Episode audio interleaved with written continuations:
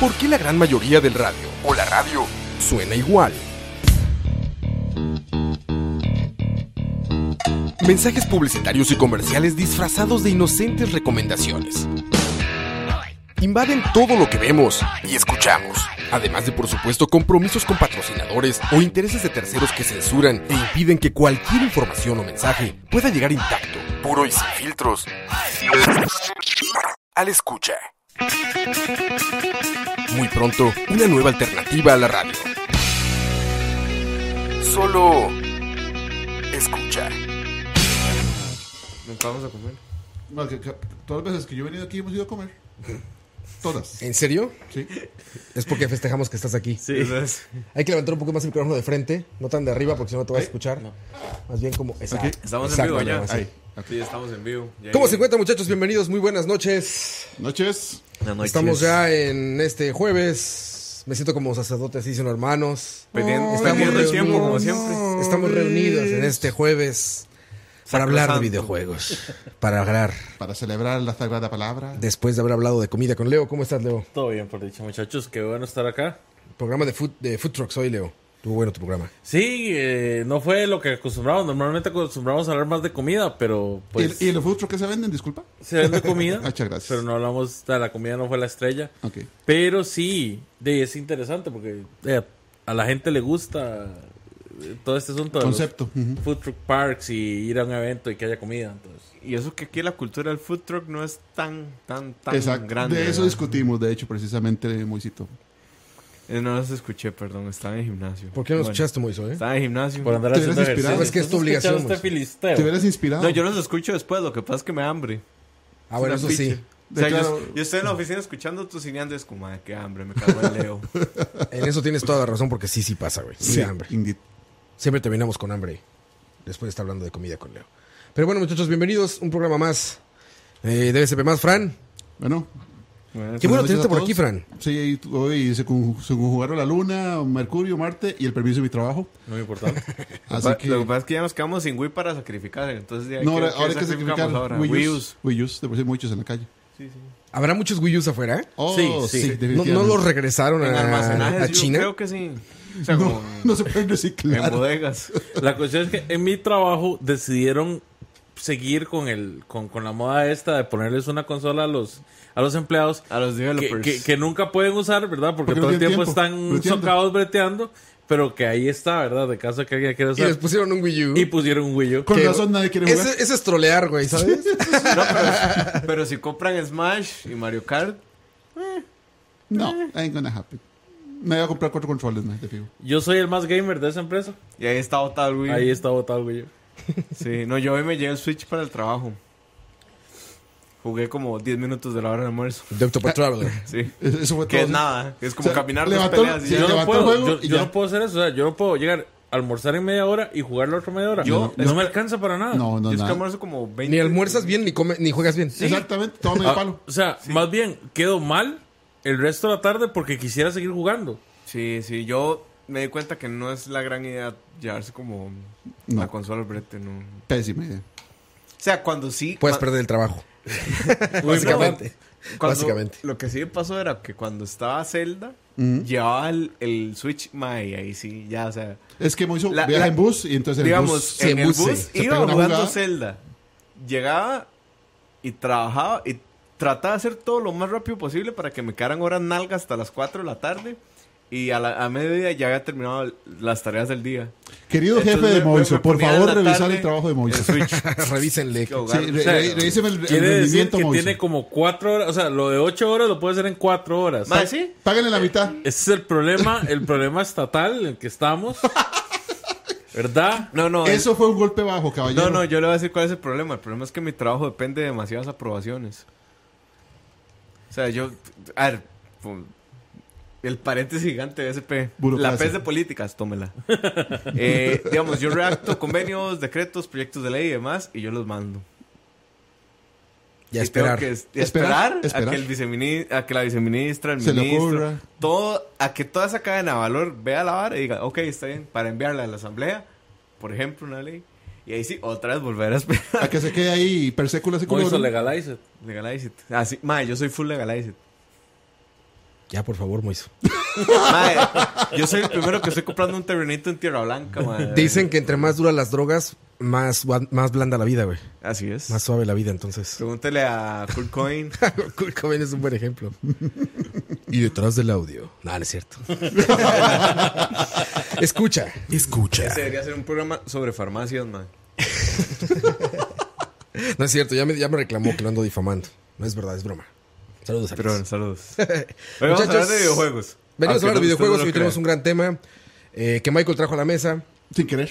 Sin querer, sin darse cuenta lo trajo a la mesa. No, pero ya, ya habíamos visto por lo de Emu Qué Paradise bueno, que les habían dado Ah, claro, down. pasó antes Sí, lo de sí. Paradise. Sí. Pasó antes lo de Emu Paradise. y Love. Roms y Love Retro y toda esa gente. ¿También Love Retro? Sí, eh, no, los primeros fueron Love Retro y Love Roms. Emu Paradise preventivamente, de su propia voluntad, dijo, ah, ¿sabe qué? Ya vi lo que le pasó a esta gente, que demandaron por no sé cuántos millones y después 150 mil dólares por cada ROM compartido. Sí. O sea, era una cantidad de plata apocalíptica. Pero fue solo demandas, o todavía no sea... Sí, and desist y demanda. Güey, ¿qué, qué, qué gran página era Emu Paradise, güey. No, sigue siendo, lo que pasa es que no ¿Qué tiene compartir. Paradise ahorita ahora? ¿Nada? Nada. De No si compartir la nada, pero, tiene un foro donde la gente habla y, y comparte por ellos mismos O sea, cosas, pero en pocas palabras, si quieren buscar ROMs, búsquenlos en The Pirate Bay. No, ni en eso, hay otros sitios ya todo. O sea, Es que lo que pasa con internet es que usted cierra un sitio Y salen 20. 10 más. Y esos son solo los de habla inglesa. En habla española hay otro montón, en habla francesa hay como Mondemula hay otro montón. Entonces, Si ustedes saben que estamos en este despiche legal, es por culpa del ratoncito Mickey, ¿verdad? Bueno, Bueno, sí. sí, ¿no? Sí, los ahorita- precedentes. Ahorita vamos a eso, Sí. porque Digamos, los presentes sí son culpa del ratoncito Sí, son culpa de los, Disney. De video- hecho, los videojuegos se consideran obras literarias y los cubre la Convención de Berna y los cubre por 50 años mínimo.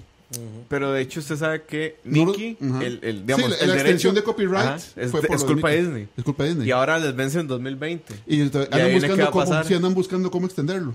Ya no van a poder, güey. No, porque ya la ley es, ya hay mucho, de hecho mucha de la legislación de las dos cámaras estadounidenses como que está muy rejegas a eso precisamente porque ya se ve que es excesivo. Sí, es O sea, demasiado tiempo. ya, ya digamos, Están protegiendo a los nietos y a los, de los nietos de los ni nietos. siquiera los nietos porque la los accionistas de Disney no tienen familia de Disney. Sí, claro. O sea, Bob Iger no es familia No, Walt no, Disney. para nada. Entonces, ya la mayor parte de esas fábulas van a probar- pro- caer probablemente en dominio público cuando en el 2020 o algo así, lo que me parece sano y me parece bien. Ya, tiene que pasar. Es normal. Sí, con los videojuegos tenemos Justo una gran necesario. diferencia porque la ley costarricense, que eso sí me di la- a, a la hora de investigar, la ley costarricense no es muy específica con ciertas cosas. Por eso, por defecto, la Comisión de Ver- nosotros nos apegamos a la Comisión de Berna en, en, con- en propiedad intelectual y la Comisión de Berna dice que si algo no está especificado per se de qué es, ca- cae como este, propiedad literaria o como obra literaria. Mm, claro. La- y la obra literaria tiene 50 años.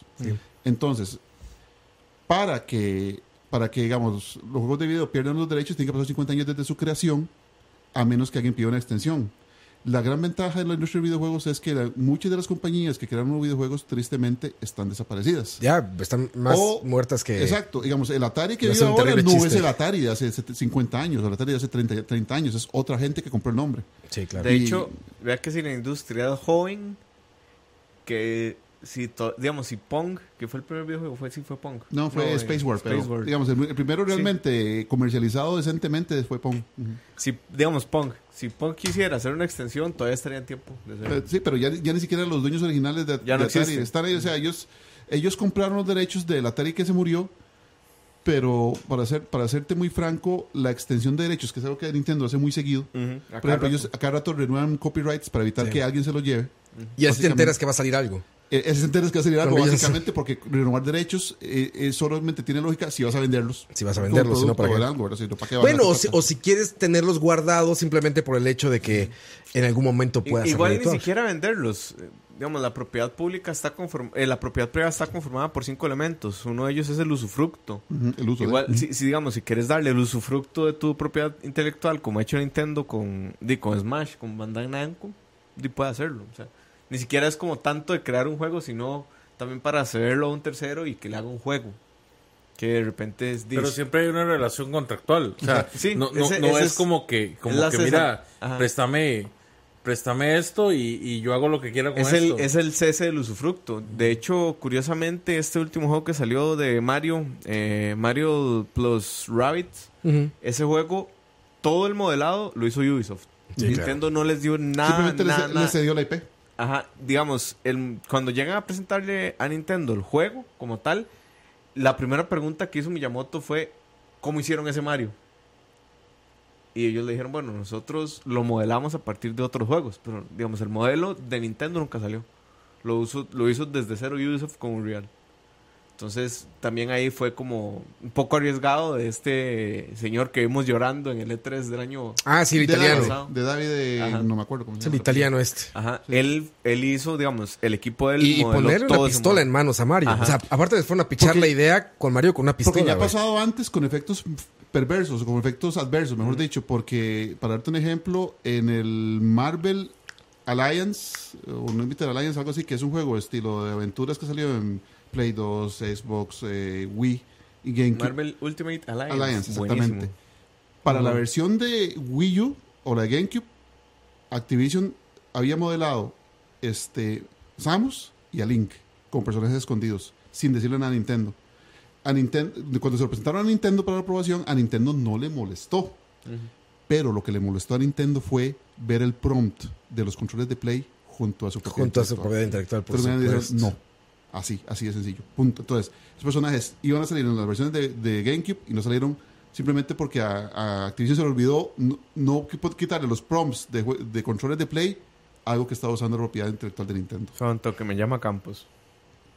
Hola, Campos. Hola, señor. La llamada. ¿Qué pasó? Eso es como Pero ponle el altavoz, ¿sí, no? Déjeme ponerlo en altavoz. Eso es como quien quiere ser millonario. Sigue la roba que tiene el teléfono también, carepinga es.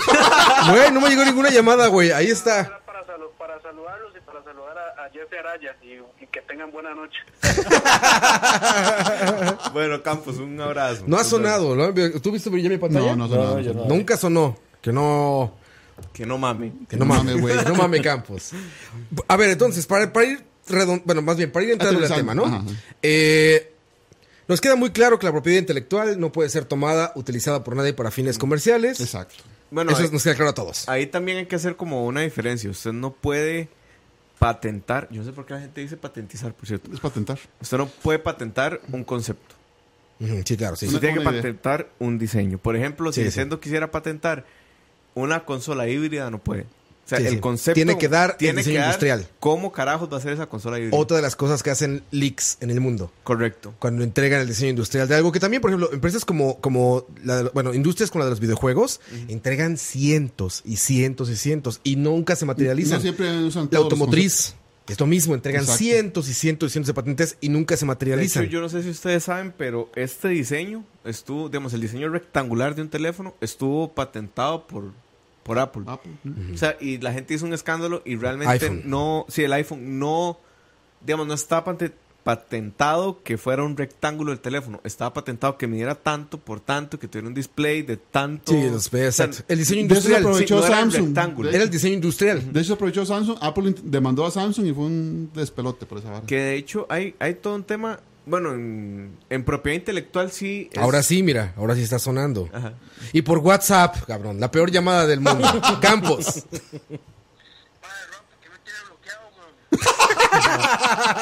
No tengo bloqueado, güey. Pero me está marcando por WhatsApp, güey. Madre, porque no me contesta por número normal, güey. Ya estoy aquí enojado. Campos, igual no tengo señal, no lo sé, güey. Perdón, cabrón. Perdóname, señor.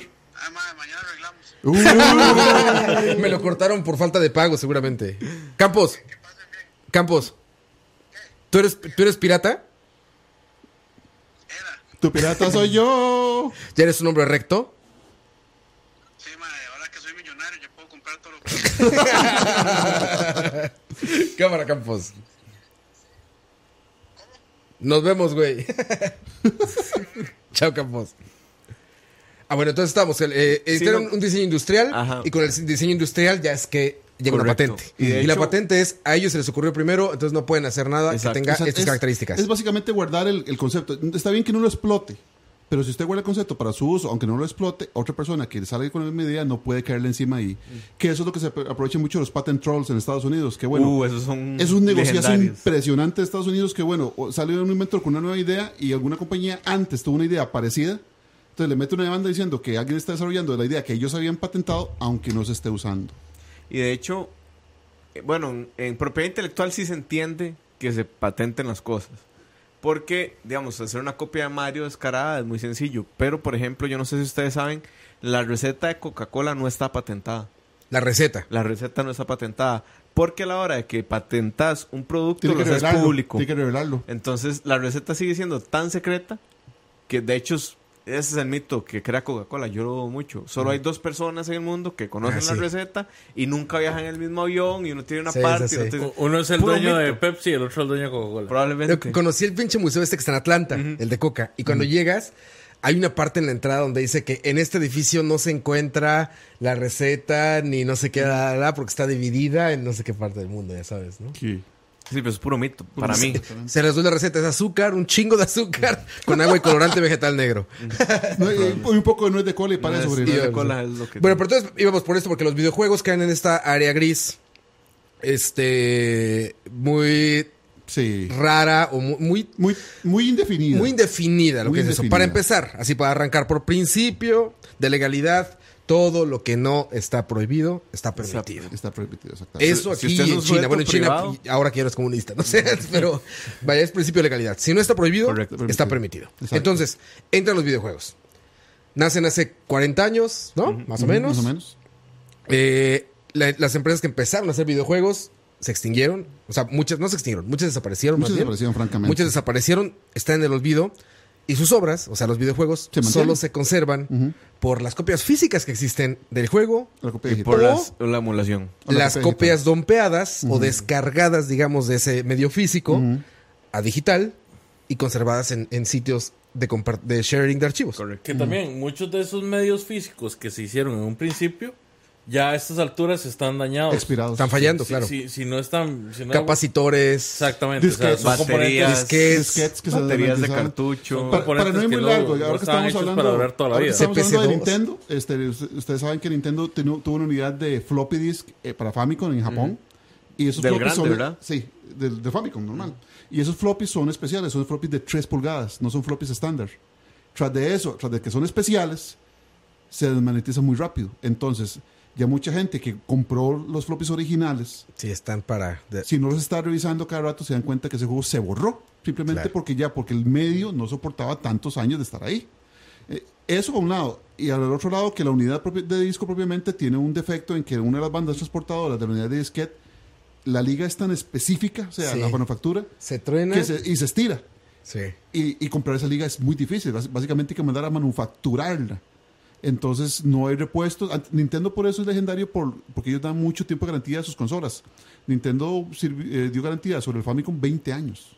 De hecho, hay una historia de hace como un mes que, un, digamos, alguien tenía un, un Super Nintendo en Estados y se le jodió una parte. Y él nada más quiso llamar por trolear Al número que al número y lo atendió una Y está ahí. Todos los Super Nintendo americanos están atrás. Una- está Luigi. Me parece que es Luigi el que está así con un No, Ma- desarmador, no, ¿no? Mario con una gorrita de, de, de El Famicom no tiene. No, el Famicom. Ese es japonés, por ejemplo. Pero, Pero, bueno. el, o sea, el servicio, el soporte todavía está vivo y Todavía todavía se lo arreglan. Probablemente es una Es señora. vacilón porque vea, para el 93 dice patente pendiente. Sí. Patente pendiente de. Aquí un PlayStation 1, por ejemplo. Mire, en febrero del 99 se fabricó este, pero tiene el número de Japón. Nada más. Pero bueno, el Super Nintendo lo tiene. Lástima que no tengo aquí. tenía su el número de Japón porque sí, Play todo se Sony, ¿por qué no me diste esto para el E3, algunos pero más pequeño? Pero sí, bueno, entonces estaba esto y, y le respondió. Es que déjalo por ahí. porque- Le respondió una señora. Le respondió. Sí, dice que muy amable. O sea, que una señora muy amable lo atendió y que le bajó su... ¿Qué pasó, niño? ¿Ya le soplaste? Ya le soplaste el cartucho. ¿Ya soplaste el cartucho? Bueno, entonces, todo esa, esa eh, conjunto de archivos que se guardan dompeados de cartuchos de alguien como Cifaldi, por ejemplo, que es un dios y le O debemos todo. Archive.org, por ejemplo. Exactamente. Hacen esta juegoteca que está en internet viva, que son ROMs americanos, europeos, Japoneses. japoneses. De, De, de todo, de consolas que ustedes ni, ni saben que existieron Que- porque no llegaron acá. y están en la red. Y es un gran medio de preservación porque básicamente son miles de redundancias. O sea, no esperemos, porque eso sí es muy, hay que ser muy franco, no esperemos que las industrias por sí mismas Lo hagan. lo hagan por sí mismas. Es ¿Por muy qué? caro. porque no solamente es muy caro, no tienen interés o realmente algunas de ellas ya no existen. Yo le presentaba ahora, hace unas horas, el, el ejemplo de EverQuest, que era un juego online que tenía Sony eh, para PC. Yo tengo esos discos de Exacto. EverQuest. Y EverQuest ya no existe como juego porque no hay servidores. Y hubo gente que intentó dumpear el servicio de los servidores a servidores privados y Sony los demandó. Es, es una Sony cosa. no permitió que alguien conservara ese juego. Entonces este, se, se escudó en el DMCA, en, en la ley de, de manejo de derechos digitales de Estados Unidos, y hubo gente de la, por ejemplo, de la Electronic eh, Frontier Foundation, de la FF y, y de otras fundaciones que pelearon contra Sony para precisamente para conservar. O sea, si usted paga por un juego y ese juego en alguna razón tiene una dependencia online, usted no tiene por qué sufrir o por qué no dejar de un juego, de jugar un juego que usted pagó solo porque al manufacturador le dio la gana, no tenemos servidores. O sea, no es su culpa. Eso pasó con juegos como MAG de Play 3, que era un juego online, solamente online. Online only, sí. y, y era un juego que se compraba a 60 dólares, o sea, precio completo. Una vez que los servidores de Mac murieron, el disco, ese disco es basura. Ese disco es para poner vasos encima. Por eso no es un bien, Exactamente. y- Es un servicio. Es un servicio. es un servicio. Pero la gente pagó 60 dólares por eso. A la gente no se le compró, no se le cobraba una mensualidad, que hubiera sido un poquito más razonable, porque bueno, hey, el servicio no está, ya no me cobran la mensualidad, pasa. Pero si yo pago 60 dólares para jugar lo que yo quiera, Sí, desaparece. y el, el, el proveedor de servicio simplemente dice, ya no, qué pena, ¿qué pasó ahí? Sí, no, no es como Fortnite tampoco, Exacto. que es gratis y vos no tuviste... O sea, puedes O sea, no pagar nada y jugar el juego. Exacto, y bueno, está bien, vos pagas varas, con, varas cosméticas y, y se, y se te da, el, digamos, el, el destaque de que tienes un traje nuevo, pero igual no estás pagando una mensualidad. Claro. O sea, que el juego se caiga no te afecta a vos en nada más que el hecho de que ya no puedes jugar. Ahora, en, en el sentido, por ejemplo, en ese, hablando un poco de lo digital y de todos los servicios, ¿no? Juegos como Overwatch, por ejemplo. Si ustedes creen que ustedes pueden replicar el servicio de Overwatch en servidores locales, no. Es ilegal Es ilegal. totalmente, de 0 a 100, no hay duda. Exacto. Es ilegal que en el momento en que Blizzard decida decir, Ya, hasta aquí. se acaban los servidores de Overwatch, su juego es un frisbee. Exacto. O en, es- o en dado caso, datos en tu computadora. Porque no va a arrancar ni en chino. Y el que lo intente hacer, lo van a cerrar. mandado. Y mala noticia. Ahora más que nunca, sí están aplicando la ley de productos digitales. Sí, Emu Paradise es un ejemplo. Sí. Y estos sitios. O sea, antes decías, no, ¿qué va a venir la policía de quién o quién lo va a cerrar? No, sí lo van a Lo cerrar. hacen. Sí lo van a cerrar, traquean IPs y todo eso. Y chao. A quien esté Que, manteniendo el servicio hecho, se va. Ya hemos tenido este debate en el chat de en el chat VIP de, de en, el, en chat del tema de la conservación. ¿Y que cobramos 60 dólares? Sí, si quieren estar.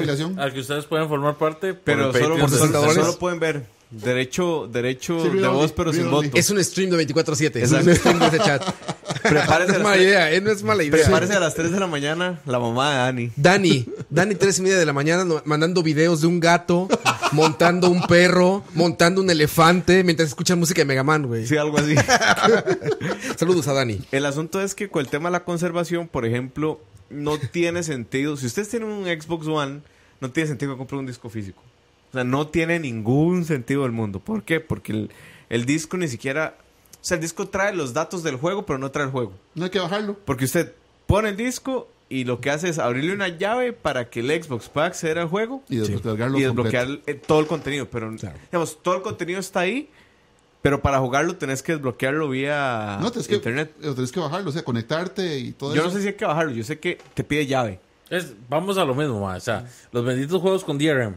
Sí. La, la mayor estupidez del mundo. Como Diablo 3 al principio. Como Diablo 3 al principio, como Ninja Gaiden 2 en Xbox 360. O sea, estabas jugando, se te iba el internet Y ya. Pum. a la mierda tu partida. Te volvía al home screen y te decía no puedes loguearte. De hecho, si Para ustedes, single player es una estupidez. si ustedes compran FIFA, ya FIFA no es un juego. De hecho, usted, de, un servicio. Herbert era el que nos contaba. Está jugando FIFA en Switch y lo, en modo portátil, sin, sin internet. Y el juego le está pidiendo loguearse a cada rato, como, hey, ocupo loguearme, hey, ocupo loguearme, hey.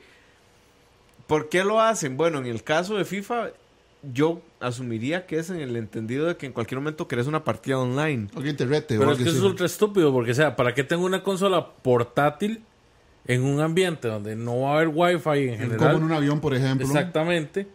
Y me van a estar obligando a estar chequeando el DRM de un juego todo el tiempo. Xbox es el peor ejemplo de todos, ¿eh? El nuevo Xbox One. Todo diciendo. se checa en línea. Sí. Todo, cabrón. O sea, tus discos son realmente como es una llave ahí para... Horror- horrible, horrible. Eso es, es horrible. De hecho, horrible. Vea, por ejemplo, este, el, el Red Dead Redemption del 1920. eh, ¿Cómo es que llama?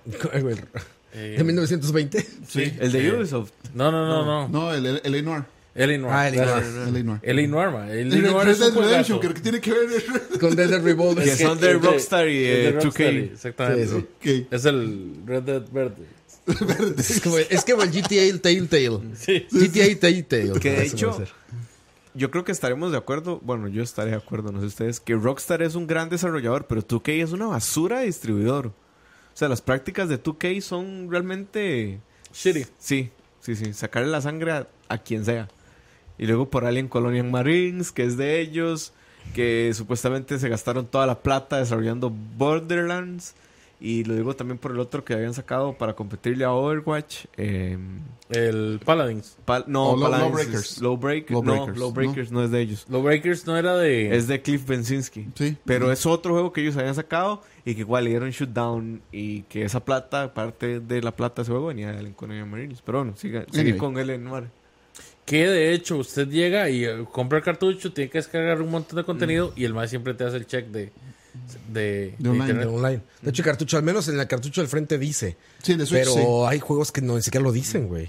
Sea, tú lo compras y con ellas, ¿te acuerdas de Herb con su Doom de colección? Ajá. Que trae el instalador es el de Steam. caso. Saludos a Herb. Saludos. Saludos a disco con su instalador de carro, ¿eh? Steam. Es exactamente el disco del taxi, básicamente. Es increíble, es increíble que o sea, un juego como Doom en PC físico, que quién putas compra un juego físico en PC, pero Herb. No, no, Herbert lo compró eh, eh, para probar un punto, en realidad. Sí. Porque Herbert, ese juego, lo- lo- voy a explicar cómo nació, porque Herbert lo compró en PC, porque estábamos aquí y Herbert le decía a Roa, no, es que ese juego no es un instalador. Y Roa le decía, sí, es un instalador. Y Herbert, no, no es un instalador. Y Roa, sí, sí, es un instalador. Y al final Herbert le dijo, le voy a comprar la edición de colección para que vea que no es un instalador. Y, ¿Y fue y el día que le llegó, nos mandó un audio diciendo, más, metí el disco en la compu y me abrió Steam. Es un instalador de Steam. Pues sí, güey, claro que era eso, güey. Claro que era eso. Y ahora está en el, en el espejo Sí, retrovisor de su carro. sí. Está colgando el Doom de Porque la apuesta era que si era un instalador, que él andaba el disco en el carro. Pero esto entró, el tema empezó con esto de digital, porque yo, yo sí considero, la verdad, que les digo, gente como Cifaldi que se dedican a dompear ROM, ROMs y a compartirlos, hacen una gran labor de preservación. Sí, hablamos, eso sí, estamos hablando de juegos viejos, muy viejos, de los cuales. Muy bien, totalmente. De las cuales la manufacturadora o la desarrolladora ya no puede Ya no obtener existen. beneficios, que no hay otra manera de obtenerlos por Virtual Console o por emulación, no hay otra manera legal de obtenerlos, o nunca llegaron a este mercado y alguien los tradujo. Que esos son los que a mí me interesan realmente. Ahora, dompear un juego no es ilegal. No, No. para nada. Si yo lo compré, lo puedes yo dompear. lo puedo. Tiene- puedes Lo- dompear. Lo, lo, Lo que puedes hacer es es compartirlo. O, Exactamente. o generar más de una copia. O sea, No, la- No, de hecho, no. Podrías copiarlo la vez que quieras. O sea, pero tú tienes un cartucho de Super Nintendo, ¿no? X, este. Mega Man X, ¿no? Tu cartucho lo puedes dompear. Tener respaldo de tu cartucho. Tú incluso puedes prestar tu cartucho. Sin problema alguno. Puedes prestarlo, puedes este, venderlo, comprarlo. O sea, no puedes hacer exhibiciones públicas. Que eso está actualmente. Incluso los discos lo dicen. Lástima que no tengo aquí otros juegos. pero no, no sé Dicen qué. ahí, no puedes hacer exhibiciones públicas. Es decir, ya entras en un terreno gris haciendo todos los streams que hacen, para empezar. ¿no? Pero eso es Pero una más ley allá de Estados eso- Unidos, ¿verdad? Sí, de, totalmente de Estados Unidos, definitivo. Pero por ejemplo, con un ROM, yo tengo mi Mega Man X, lo dompeo y tengo un ROM. Si yo te lo presto, tú lo estás jugando Y y yo utilizo el ROM para jugar, Es estás, en, estás, en, estás, en- estás incumpliendo leyes. Exactamente. Es así de delicado. Ya compartirlo ya es lo más obvio que Eh, está bueno, mal. realmente ni leyes, estás incumpliendo el, el EULA, el End User License Agreement. Exacto. En algunos países tiene el rango de ley, como Estados Unidos, Exacto. en otros no. Porque en realidad lo que eres dueño es de una licencia. Exactamente. Que es lo que el- nunca te dicen en Steam o nunca te dicen en PlayStation Network o nunca Exacto. te dicen en la que quieras. Nunca te dicen, no Lo eres dueño es de un juego, como eres dueño de una licencia. El contenedor físico del juego, y es por eso que nosotros, muchos preferimos el, el juego físico, el contenedor físico del juego, como que nos empodera a decir que sí, el juego es mío. Sí. Que yo Pero lo puedo no lo cuando yo es. quiera tampoco. jugarlo. Eres dueño de una es. licencia. Es, Yo exactamente. tengo el derecho de uso. Es que, a ver, si te pones legal o legalista, más que todo, legalista, vos más que no todo. puedes ser dueño del juego. No, porque el juego no es suyo. Porque usted no desarrolló ese juego. Sí, claro. Usted no lo hizo, usted no tuvo esa idea. Usted lo que le están cediendo es un derecho de usufructo de ese juego. De, de usarlo. De disfrutarlo. Además de todo, o sea, viene con una fecha de caducidad. Mm, Que, Es que que- es después de cierto tiempo, ya el, el, el- que el vendedor no se hace responsable si usted se le borra ese, Ah, pero es que es otro tema. Es, Esos un, son, es un esos tema son de garantía. viejos y son los viejos de medios magnéticos, que eran los que le pasaban eso. O sea, en los medios magnéticos, como los disquetes, obviamente. si Pero usted- lo usaban, o sea, digamos, ellos usaban eso para escudarse Sí, pero ya, ya los celulares nuevos ya no los traen. en los digitales, en Exactamente. los medios digitales. Pero ¿qué pasa entonces? digamos, en, para darte un ejemplo, de la- del- o sea, hay, en, en esta legislación, este tipo de legislación, hay dos vertientes básicas, la de Estados Unidos y la de Europa. La Europa es mucho más centrada en el usuario. Súper más. Más entonces, por usuario, sí. Exactamente. En Europa, usted, usted realmente tiene el derecho, de- o en ciertos países de Europa, tiene el derecho de revender licencias. Porque usted ya pagó por esa licencia, no la quiere usar y usted no tiene que decirle a la otra persona o al, al manufacturador del juego que usted tiene que revenderlo. En Estados Unidos no es tan fácil. Hace poquito, hace poquito. Si yo este, quiero vender un juego usado en Estados Unidos, no puedo. Sí puede, pero... sí puede, pero tiene que, eh, tiene que decir que es usado. Ajá. Eso, de hecho, hace, Hace unos hace días, unos pasó un, un, un, un asunto bien complicado. Eh, Bethesda demandó a un vendedor de eBay por estar vendiendo un juego. Y entrevistaron a... No fue a Tom, a este ma- Fue a Pittenheim. Que entrevistaron y le dijeron, eh, bueno, ahora sí explique qué fue lo que pasó. Y él dijo, bueno, nosotros no demandamos al, al vendedor por vender un juego de nosotros. Lo demandamos porque en la categoría que lo puso era Nuevo. juego nuevo. Exacto. Y eso genera un problema porque nosotros no podemos darle como este no podemos darle soporte de fábrica a- o garantía de fábrica a ese juego y es muy fácil decir agarrar, abrir un juego, volverlo a sellar y decir que es, Es nuevo. nuevo. Solamente ellos pueden dar la garantía de que ese juego es nuevo. Entonces, digamos, el reclamo no era porque estuvieras vendiendo un juego, era porque estabas diciendo, Que era nuevo. Que era nuevo. Que era nuevo, exactamente. puedes decir, es un juego usado como nuevo. de hecho, Y eh, ahí todavía te estás metiendo en una zona que es un poco complicada. Steam cambió muchos de sus reglamentos con respecto a devolver plata porque la comunidad europea o la Unión Europea les metió un pleito. Ujú. O sea, hay, eh, por ejemplo, Steam se, se echaba para atrás cuando alguien, ciertas personas pedían devolución de un juego, por ejemplo, por defectos, cuando ya había pasado cierto tiempo de, de que lo habían adquirido. Y eso, y eso digamos, Estados Unidos se ma- mamó, así, hay que hacerle claro. Cuando, si usted pasó de las dos semanas o lo, qué sé yo, la, la extensión de tiempo que Steam da para devolver plata, y usted, por ejemplo, encuentra un bug inquebrantable que no lo deja proseguir en el juego a la mitad del juego, 30, 40 horas después, Steam no le devuelve la plata en Estados Unidos. En Europa sí, en Europa los forzaron a, sí, sea, esto no es culpa del usuario, y usted tiene que devolverle la plata. Que de hecho parte del, digamos, parte del, del pleito que se echó Steam para el... O sea, Steam no le devuelve a usted plata por un juego Crédito, porque son sí. buenos. Exacto, no. Fue por un pleito que les metieron hueso en Europa y en Australia porque les decían... Ellos decían, nosotros no vendemos juegos, nosotros rentamos. Pero lo que les dijo la Corte Europea, no. Ustedes sí venden un... O sea, sí venden un acceso a una licencia. Eso no, se- esa transacción no es cuestionable. Claro. tampoco es cuestionable el uso que le dé el usuario. Lo que es cuestionable es que si el usuario pagó por eso y el juego o lo que compró no llena sus expectativas o está dañado, no pueda tener un reembolso. Claro. De hecho, el botón dice buy. Ujú. Y ese es un gran tema para empezar. Porque no dice pay. Ni rent. O rent o algo así. Dice buy. Comprar. Y no es cierto, no estás comprando nada. Pero bueno, eh, que- caemos en esto ¿por qué? Porque gente está lucrando con estas cosas, ¿no? Hay gente que lucra vendiendo. O sea, del lado de la preservación es, un, es, es, es una gran ventaja. ¿Cómo podríamos jugar hoy en día Little Samson? Los que nos O, fascinan los o- juegos. ahora que estabas Mr. poniendo, Gimmick. ahora estabas poniendo los Simpsons en, en- en la pantallita de- del video, El de arcade. no hay otra manera de jugar esa versión de los Simpsons si no es por mano. Ni tampoco de Uber, mira. Ni de Ni Uber, de Uber tampoco. Uber solo Uber the. Game. Uber debería patrocinarnos. Porque, digamos, Sí, lo que están viendo ahí es ma- MAME o MAME. Sí, mame, multi arcade, Multiple, multiple arcade, Arcade. Machine Emulator. Que es un medio de preservación, no era el dicho por los mismos creadores, no era una manera de, De jugar, jugar. juegos gratis. Era para preservarlos Y y, de hecho, en testearlos. arcade es súper mucho más importante porque ni todos los juegos de arcade tienen ports, ni todas las compañías de arcade están vivas todavía. Y ahí, ahí lo que entra como en, en discusión es un poco el hecho de la juventud de la industria, ¿verdad?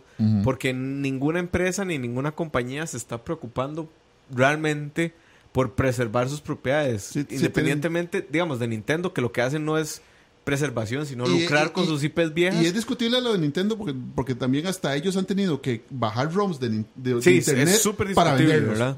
Pero el asunto es que, por ejemplo, en Está el cine- comprobado. Está comprobado. Está el comprobado, cine, sí. la academia tiene su centro histórico de cine en donde tiene conservadas un montón de películas. Y no todas, tristemente. Y no todas. Pero ahí están. Hay películas que se han perdido para siempre. Muchas libros. Muchos ¿Qué- libros qué- también. con la Inquisición se perdieron un montón. ¿Qué te gusta? 1920. Hay películas de 1920 que están en ese centro, probablemente. Sí, sí. Pero tristemente ya de videojuegos hay un montón Y que de tienen que ser copiadas para preservarse. Que no. Muchachos, regálenme un segundo. Chamacos, hay casi 200 personas viéndonos, ¿Qué pero pasa? solo tenemos 50 pulgares arriba. ¿Qué pasa? ¿Por qué no nos ¿Qué regalan? pasa? ¿por qué no nos regalan más pulgares arriba? ah? ¿Qué pasa? Hagan- Háganlo por campos. Al que dé likes le mandamos ROMs. ROMs. Todo el NES. Todo por Rooms, campitos. rooms, rooms, porque rooms. Rooms, puede- le dice. Si usted- Rooms. nada más imagínense la imagen de Homero con la foto de Campos y Think on Hair.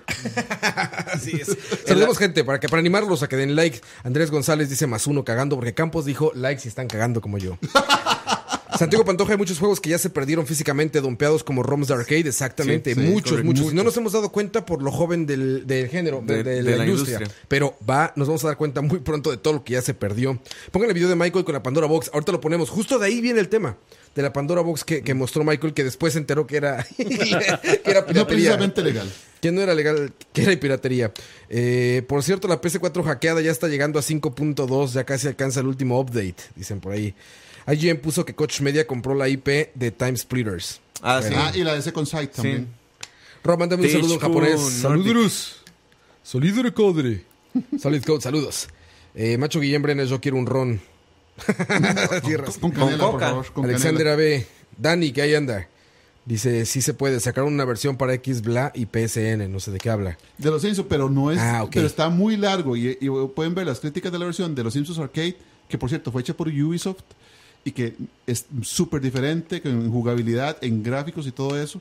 Entonces, si usted quiere, por ejemplo, o jugar el juego que en este momento tiene Roa en pantalla, que se llama Big Fight, que es una compañía japonesa que se llama Kaneko, que ya desapareció, que es un juego arcade que yo llegué a jugar en, en Costa Rica, ese juego Caneco solamente. hacía grandes arcades, ¿verdad? Sí, ese juego solamente está en arcade y no hay versión en absolutamente ninguna consola ni computadora para ese juego. Caneco hacía Bullet Hells. Eh, sí, No, un sí, par, pero no, no destacables así como que ah, y le dieron las galletas, Comercial de galletas. pero que sean chiqui. Exactamente. Eh, ah, sí. ese- saludos. Eh, Jorge Rivera, Telinga, Cristian Rosales, Carlos, Luis Zúñiga. Saludos a todos, muchachos. Gracias por estar con nosotros Muchas gracias. en este programa que apenas está arrancando, ¿eh? Y por favor, compartan. Ayúdanos con eso. Si hay gente que creen que le interesa esto, mucha gente cuando nos escribe, pues dice, es que ustedes deberían tener más, más seguidores. ¿Por qué no tienen más seguidores? ¿Por qué no los conocen? Es su culpa por no compartirnos. Ahí está la respuesta. Shame, shame on you. Ayúdenos, muchachos. Muchas gracias. Eh, ya se puede jugar a Dragon Ball Fighters Pirata, dicen por ahí. Y ahora es justamente el punto al que iba. Cuando estamos hablando de emulación, de compartir ROMs, de preservación, todo eso, eh, Fran lo dijo muy bien. Estamos hablando de compañías que desaparecieron, que ya no están redituablemente funcionando de ninguna manera, ya no están vendiendo. No hay manera de tener acceso a esos juegos. Y no ya. solamente eso, no hay manera de que vos puedas darle plata a ese desarrollador. O sea, yo no puedo ir a comprarme una copia de Big Fight, ir a entregarle plata al desarrollador de Caneco y decirle, tome, aquí le deposito. Pues, estuvo increíble lo que existe, hiciste. ni muy probablemente no encuentro el PCB de, de, esa- de ese arcade. Ya no está ese y no puedo, o sea, no puedo, no puedo hacerlo. Entonces, el que yo lo juegue, no, no, no hay, no da un, un daño o no, No hay un no hay un perjuicio. hacia ese desarrollador porque no hay manera en que yo lo pueda resarcir. Y eso es un punto básico, importantísimo y súper relevante. ¿Por qué? Cuando veo en foros, por ejemplo, ahorita que están hablando mucho de Hollow Knight, ¿no? Que se- es como que tuvo un renacimiento Hollow Knight un año después. Salió en todo Switch, esto. Salió en y empezó a hablar mucho la gente de nuevo de todo. ¿Dónde se juega mejor? Se juega mejor en Campos Switch. be like. Campos be like. Bueno, Trigger. eh, hay gente en foros, Ahorita todo lo esto, llamo. redes sociales, preguntando, eh, alguien que lo pase, ya está craqueado, no sé qué. A ver, es un juego que cuesta 9 dólares 8 si lo compras en el, en el eShop mexicano de Oye, Switch. ocho Ocho dólares. 4 rojos. de un estudio súper pequeño que hizo un gran esfuerzo para sacar uno de los mejores Metroidvanias de la última década, quizá. ¿Por qué esas ganas de joder a un, a un desarrollador yo, así? Yo, no he comprado de- Hollow Knight solo porque estoy esperando la versión física de Switch. Y Eso aún es así, digo, aunque lo rentaras digital, son 8 dólares que te vas a gastar en. En la salida de la sea. noche. Mo- Moiso, Y vas a apoyar que exista más juegos de esos. yo, lo, yo lo voy a ser muy sincero. Ese juego vale la pena que usted lo compre digital, físico, sea, en aerosol, plasma. spray it here, man. Güey, ¿cuánto comercial tiene esta madre ya, güey? perdón, muchachos, perdón. Mucho Uber, Uber, Uber. Ubre. Ubre. Ubre. Ya nos cae el make aquí.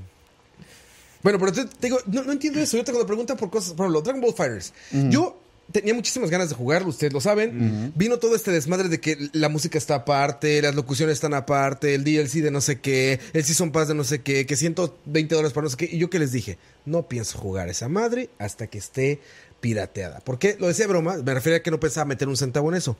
Hasta hoy, hasta la fecha, no he jugado Dragon Ball Fighters. No me pesa porque decidí no darle un centavo a una Yo compañía jugué- que hace esas chingaderas. Yo jugué el beta. Me entretuvo 10 minutos con dos peleas y ya. Lo más cerca no que lo he visto Fighters, jugar fue ahorita en E3, que lo vi corriendo en el Switch. Que nos enseñaron para que veniéramos a decir, no, hombre, corre bien en el Switch. Y sí se bonito. corre. para eso te lo enseñan ahí. Pero bueno, decidí no hacerlo, ¿saben? Y ya, o sea, no pienso apoyar a empresas que hagan eso, pero tampoco pienso apoyar a que se caguen en el medio. Y que algo que nos gusta tanto como los videojuegos, al rato no exista o hay otro crash porque la gente ya no está comprando videojuegos, ¿no? Sí que, no es el caso ahorita. Está muy sano, es pero muy, bueno. Es muy curioso porque la gente siempre, bueno, siempre no, cuando usted discute de piratería, esos temas complicados, siempre sacan el argumento, de, si no fuera por la piratería, nadie tendría no sé qué, porque todos empezamos pirateando en Play 1, bla, bla, bla, bla, Sí, bla. sí, sí. Ok, lo que pasa es que cuando había, cuando estaba el Play 1 no teníamos el, el dilema que tenemos ahorita, que ahorita los juegos son tan grandes que son too big to fail. O sea, ahorita un juego malo con backlash malo es el cierre de un estudio y demás. Y de hecho lo decía el, el presidente de Sony, Yoshida, que le, le preguntaron que cómo hacía con los AAA y no sé qué. Y él decía, bueno, nosotros tenemos como una fórmula de juegos y no sé qué. Y si vemos que va a ser un éxito, ojo, si vemos que va a ser un éxito, lo apoyamos. Y si va a ser un fracaso, que se muera el estudio, básicamente. Yo no Sí, sé si claro. usted se acuerda, pero yo hablé de este tema justamente en el Connector Day del año pasado. Sí. Justamente lo que pasa es que hay una mezcla de falta de regulación por parte de los retailers que hacen loco. Sí, Vértigo, estoy hablando de vos. y Name calling. una, una, ¿cómo se llama esto? Tal, tal vez podemos decirlo, una sobreexposición de medios que facilitan la, la, la piratería de, de- de un medio, ¿verdad? Y no estoy hablando solo de videojuegos, también estoy hablando de las benditas fotocopiadoras Películas. Que, que son por todos lados, las películas que venden en la Avenida Central y todo eso. Ok.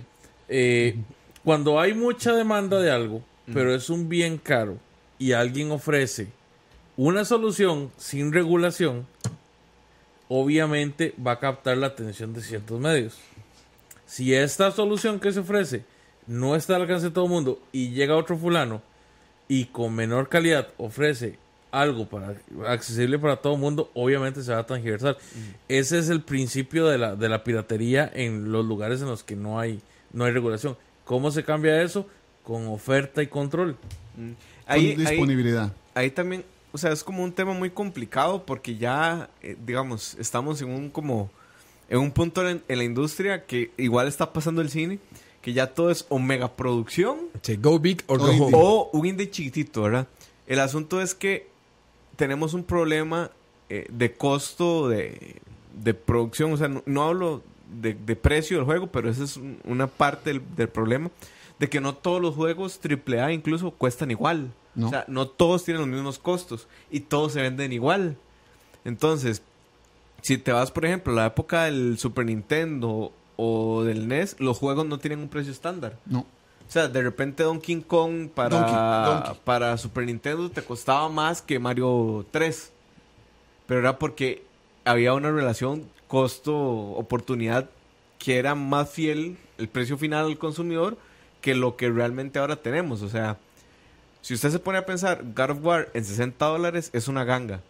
Para todo Ese- lo que le da el juego. sí, para claro. todo lo que cuesta ese juego y todas las horas de inversión, bueno, todas las horas de diversión que le, que le devuelve el juego, Sí, si pones horas contra precio, ajá. es baratísima tu hora. Y de no solo eso, o sea, lo que costó usar el engine, el engine que usaron, que no sé cuál es, que estoy casi seguro que lo desarrollaron para el juego, el voice acting, el, el- la captura Sí, de fotométrica, el- la dirección de arte que se pagó, la dirección de sonido, las composiciones, o sea, todo El Ferrari de eso Balrog.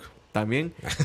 Todo eso se se y los, normal, escalados a 4K, la escritura del juego, o sea, los costos son muy, muy, muy altos. Y yo probablemente diría que, por ejemplo, Zelda, que también es un triple A, no llega a la mitad de los costos de God of War y los dos cuestan lo mismo.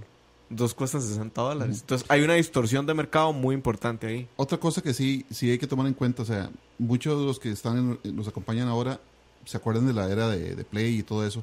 Estamos hablando de situaciones súper, súper, súper diferentes. Hace 30 años, hace 20 años, Costa Rica es- sigue siendo un país pequeño en el mercado, pero no teníamos ni disponi- disponibilidad.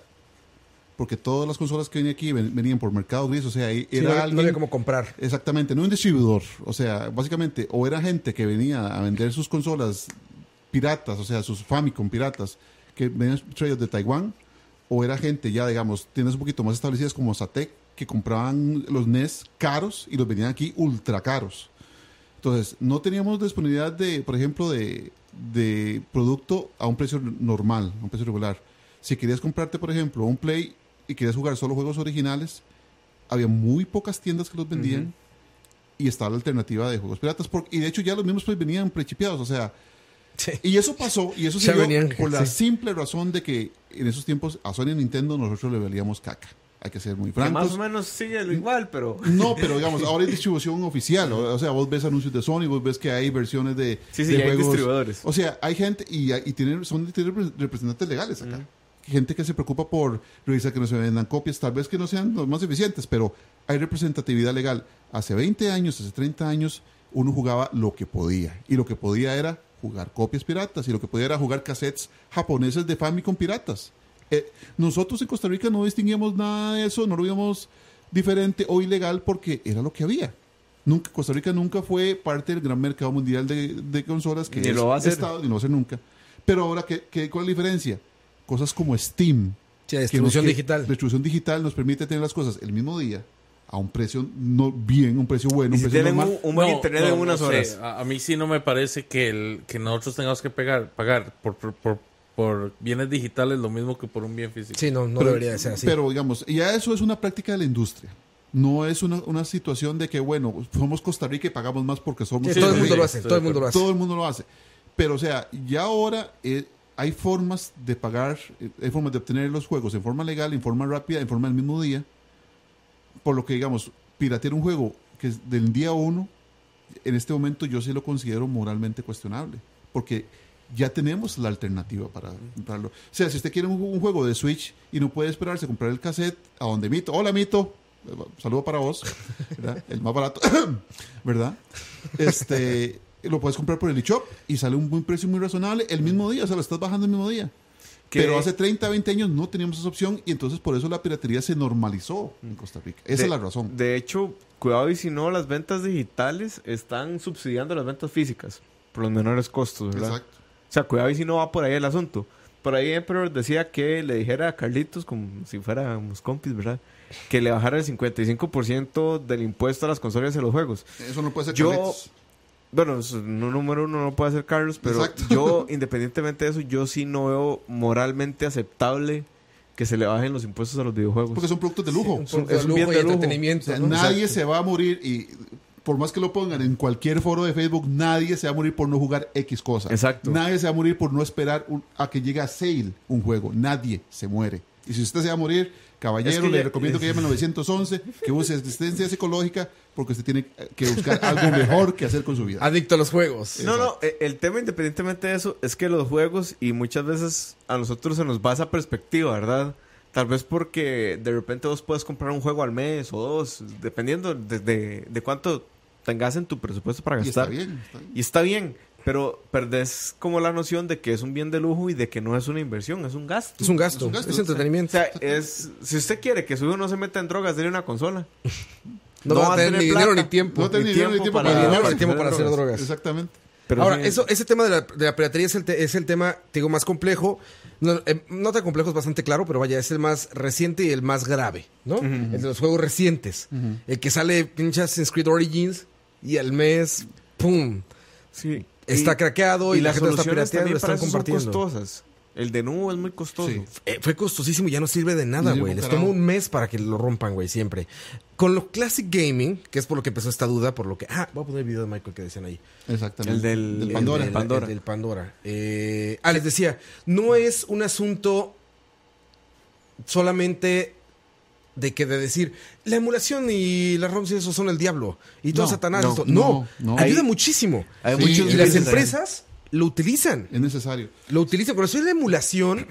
De, O sea, a la- muchos les llega la palabra de inmediato de piratería y todo esto. No. El Virtual Console es emulación. El Virtual. Console es emulación. Los juegos de Play 1 en pl- para Play 3 y Play Esas 4 mini- es emulación. Esas mini consolas Classic Edition. Sí, de el mini SNES. Eso es pura emulación. Eso es emulación. O sea, eh, la emulación tiene sus, sus razones lógicas, legales y necesarias para existir. Y está bien. Que de hecho yo no sé si sabían, pero el código del primer Sonic no, ya no existe, se perdió. Sega lo perdió. Y la forma de rehacer el juego fue buscando ROMs. Porque ya el código, o sea, como tal, la fuente no existe. O sea, alguien lo perdió. Y Eso, sí, sí, eso hasta ahí mucho. llegó el, el- el te- digamos, ese. Texto, porque son textos de código, código. original, ya no lo vamos a poder encontrar porque perdió. una compañía no se preocupó Sega- por no, preservarlo. Sega, Sega es legendaria por, bueno, Sega es legendaria por el desorden que tenía en, el- en las eras de los 90, 80. O sea, para darle un ejemplo, hay juegos de Sega que no están remasterizados o no salen en, en servicios de, de emulación como Virtual Console y todos esos, porque simplemente Sega perdió el código fuente. Panzer Dragon Saga, que es el último juego que salió en Sega Saturno en, en Estados Unidos, y de hecho es la obra magna de, las, de la saga Panzer Dragon, ese juego no puede ser remasterizado porque Sega perdió el código fuente. No sabe dónde está. Y no saben dónde quedó. Y no pueden. Si, tienen, si vuelven a remasterizar el, juego, remasterizar el juego, tienen que hacerlo por ingeniería inversa. Se lo llevó Segata Sanshiro cuando explotó con el Segata. Sanchiro, Con el Segata, cohete. Sanchiro. Que de hecho lo- los japoneses Saludos a Segadictos si nos están hacen, viendo. hacen muy muy buenos juegos, pero siempre creo que tienen muchos problemas de management del juego. O sea, siempre retrasan, el ejemplo, Square Enix, 10 años para Final Fantasy XV. qué necio el yo no tengo Final problema Fantasy con eso. Como 8 para Siempre regresamos a o un juego atrasado, eventualmente No, llega no, a ser sí, bueno. sí, yo sé, pero Lo lo, que, digamos, lo que, lo que digo es que los japoneses yo creo que no, no tienen como el concepto del management demasiado arraigado. O el No, buen todo lo management. Es que la No, no, industria, no. la industria, No, la no. industria en sí O sea, ha ido madurando. es que vos no- los vos japoneses, los japoneses son el concepto de management. Es que vos no ves juegos como God of War atrasándose tanto tiempo. No, usted no ve cuánto se atrasó God of No, War. de hecho, si vos, no sabe, vos ves la, no, no, vos ves la entrevista con Cory Barlock y dice que duraron 5 años desarrollándolo. 5 años para ese juego es un tiempo bien. Kingdom Hearts lleva 10. Que los japoneses, o sea, los old, los elders del gaming, todo eso, pues sí son malos para el management. O sea, Sí. Y yo- son, son, como buenos artistas, son Exacto, muy sí. clavados en su arte y les vale madre el management. O sea, ¿qué pasaba con. O sea, mandaban. Kojima, güey, la Gear. música. Bueno, y de los modernos, es que ustedes pero están hacia atrás. generalizando mucho porque vea, la técnica más utilizada para manejo de proyectos hoy en día es Agile y, e- y deriva del... Pero tú estás hablando como de los japoneses, De ¿no? Kaizen. O sea, estás hablando de los. del gaming japonés, los Ok, desarrolladores ok, de gaming. Sí, sí, pero- o sea, de la parte de la artisteada. se, Sí, per sí, se. por Ajá, no de les digo. Japón. O sea, los japoneses como tales, ellos tienen un Sí, sí. management increíble. Sin duda, Pero- no, no, no hablo de Japón. Hablamos hablo de, de- los, del- del los nicho de- de los que diseñadores de, hacen videojuegos, videojuegos. japoneses, exacto. Digo, los, los Elders, que, que no son muchos. Ajá. No, o sea, de estos grandes Elders de, de los videojuegos, toda la Exacto. gente de Konami, toda la gente de Capcom, toda la gente de. Ellos son muy artistas. Ah, pero es que Konami, o sea, va- va- no, no voy a hablar de Konami, no voy a hablar de Konami. No, no, no No, pero el asunto es que... El asunto es que, o sea, sí, yo creo que sí tienen problemas de, de ese tipo de manejos, porque... Sí, son mismo Yo no tengo problemas con que duren todo lo que quieran para sacar el juego, pero sí, se- sí me parece que es como un, un problema recurrente que los juegos japoneses AAA se atrasan demasiado tiempo y de repente ves que hay compañías como el- la que nos había compartido Frank en un artículo que las contratan para sacar el código o para arreglar el código, que no recuerdo cómo se llamaba. Ujú. Tose, Todo sí. tose. Porque di, porque di, ya, o sea, no hay tiempo y hay que sacar el juego a como salga. Aunque los japoneses rara vez sacan el juego a como salga, ellos sí son muy metódicos en eso. Algunos. Pero sí, yo creo que sí hay un problema como serio de, de management ahí. Sí, o sea, no es normal para un, que para un, o sea, no es raro que para una industria tan joven como la de los videojuegos haya problemas ingenieriles, hay problemas de gerencia, problemas de manejo de proyectos. O sea, Sega, como mencioné, era, un desastre guardando el código fuente muchas cosas. Nintendo no anda muy largo. Nintendo, este, ustedes saben, el primer Donkey Kong realmente eh, no lo hizo Nintendo, sino lo subcontrató. El diseño sí es de Miyamoto, pero es otra compañía quien hizo la codeada. Y cuando Nintendo empezó, intentó venderlo por aparte, esa misma compañía le metió un pleito a Nintendo, diciendo que como la codeada era de ellos, subcontratada, ellos no podían venderlo. Al final de ese pleito, se arregló por a lo calladito, como en Japón, que no hay que hacer escándalo, no hagamos bulla, Sí, todos es- a lo muy honorable. Muy honorable, no hagamos...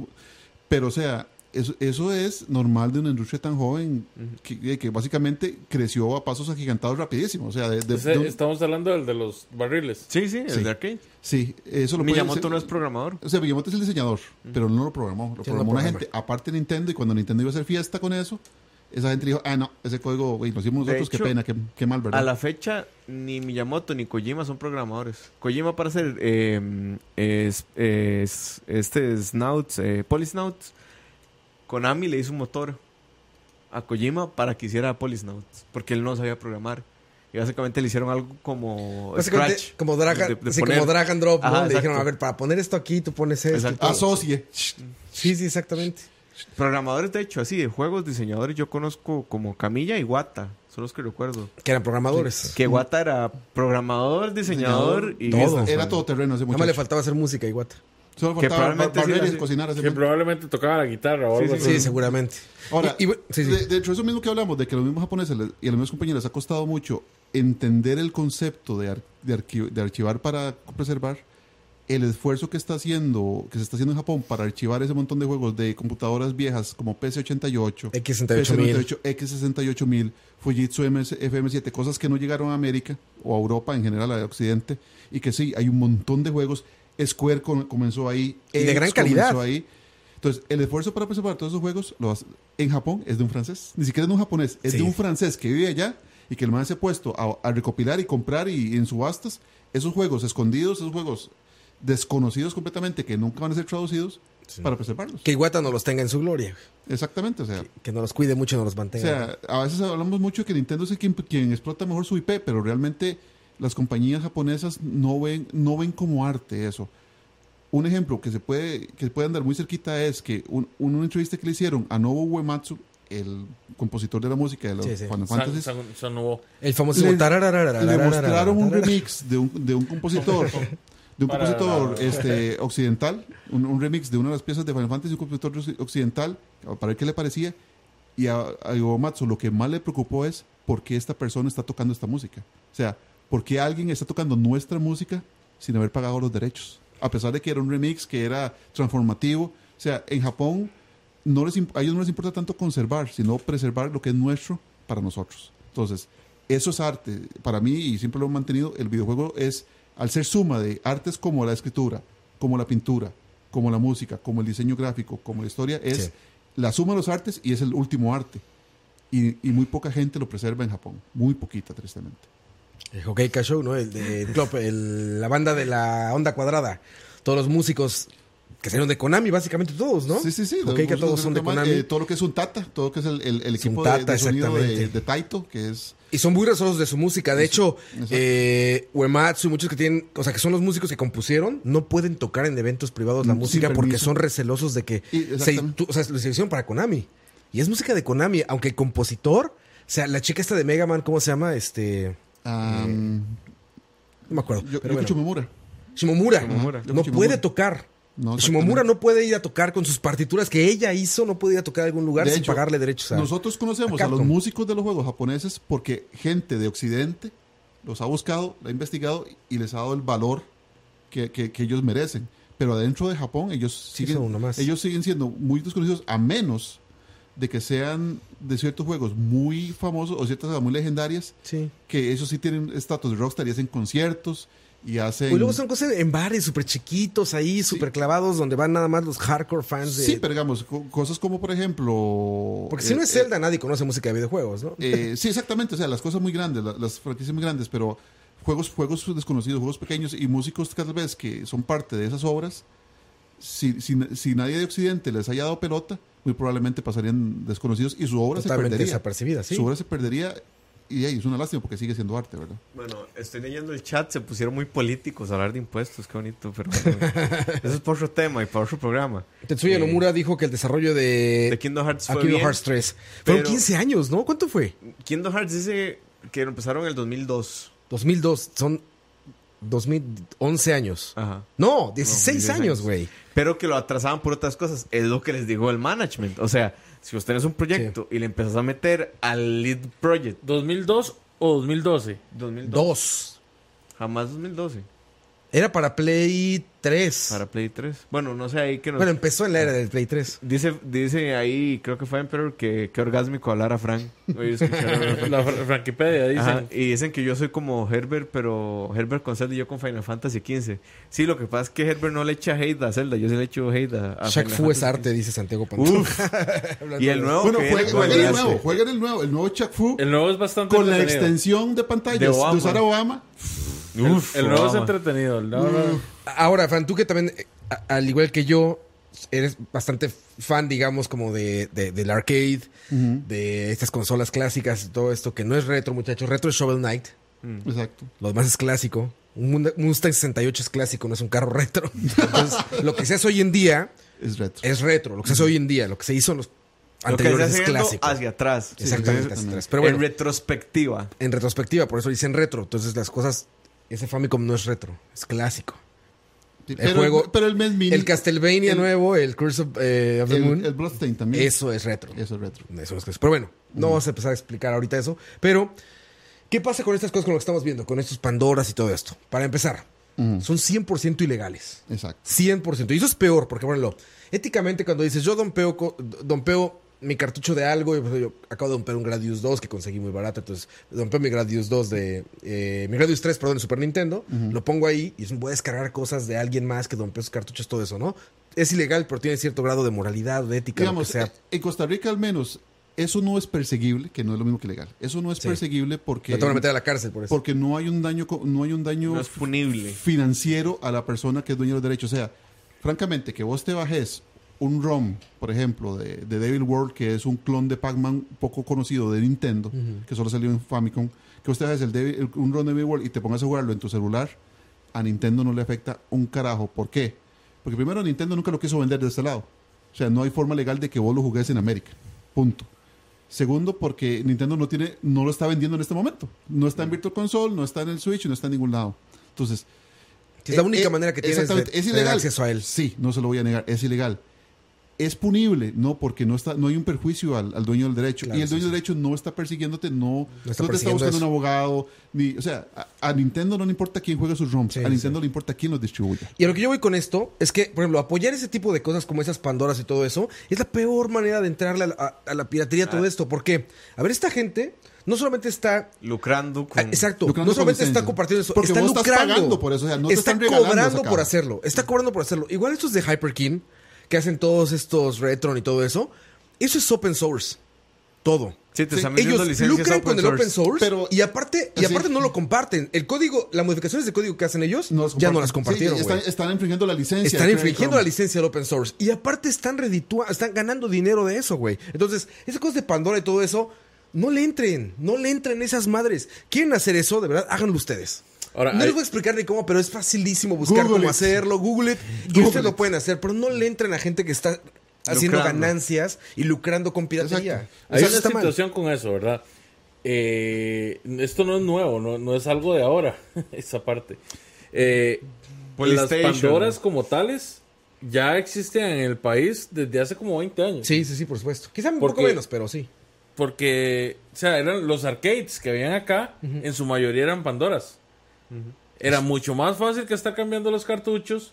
Era mucho más sencillo tener dos o tres arcades y cambiar los juegos que estar teniendo seis o siete arcades quitando espacio.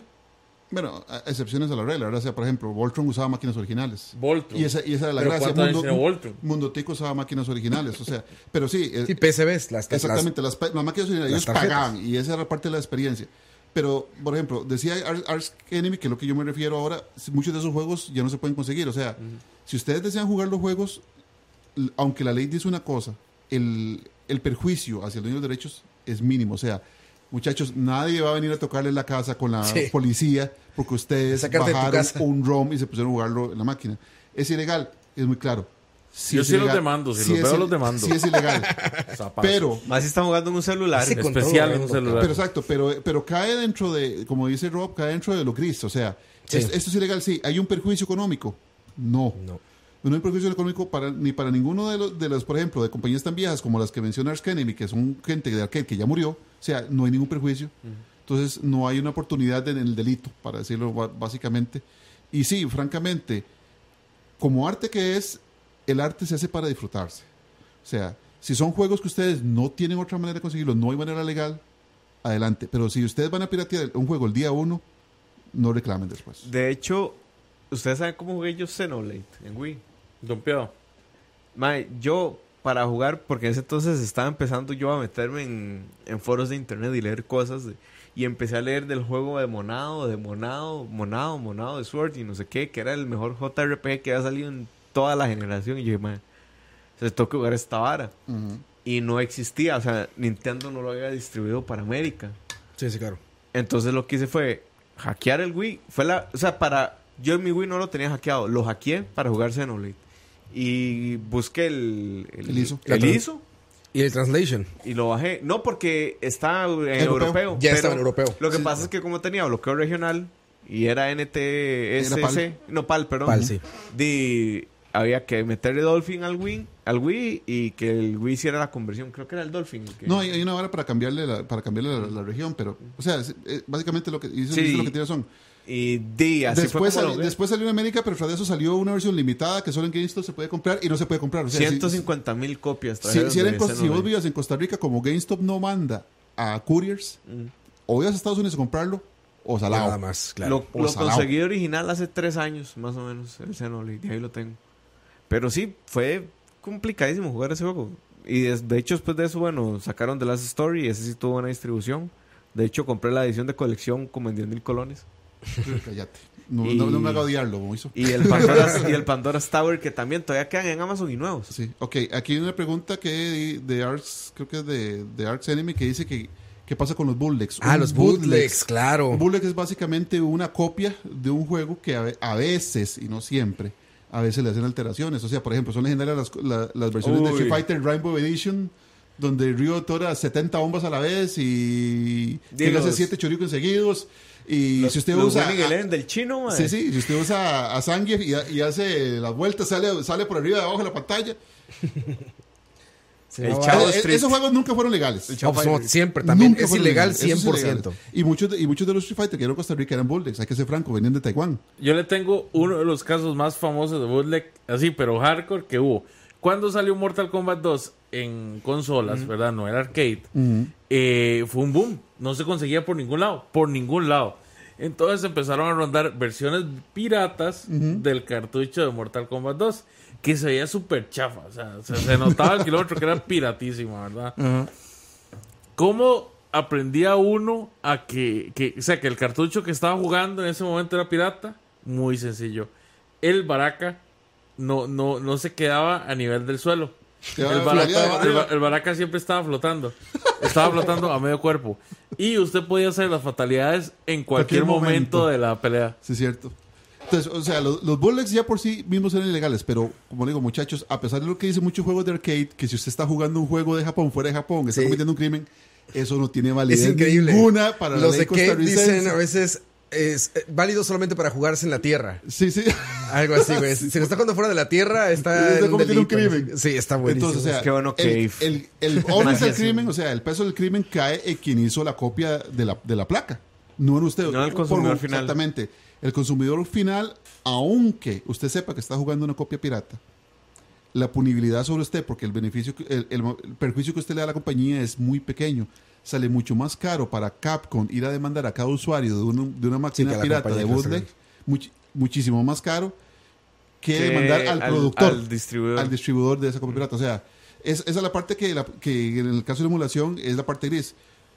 Es ilegal, sí, pero usted está cometiendo un crimen duro, o un crimen feo, o un crimen perse- perseguible civilmente. No, nadie lo va a perseguir. Que de hecho. Pero siéntase mal. Hay partes. no, hay- hay- Pero hay- niño Dios llora. Hay como demasiados preceptos económicos Exacto. metidos en el hecho de que el consumidor no sea punible. El primero que es muy caro perseguir a los consumidores. El segundo que una empresa que persigue a los consumidores está un poco mamando. Y el tercero, que creo que es como en el que se basa el asunto, es que el consumidor no tiene toda la información del mercado. Entonces se parte el principio de inocencia de que el consumidor no sabe que está comprando una Exacto. copia pirata. ¿Qué pasa? A ver, Michael nos estaba diciendo eso de la Pandora, ¿no? Ma- Michael es el.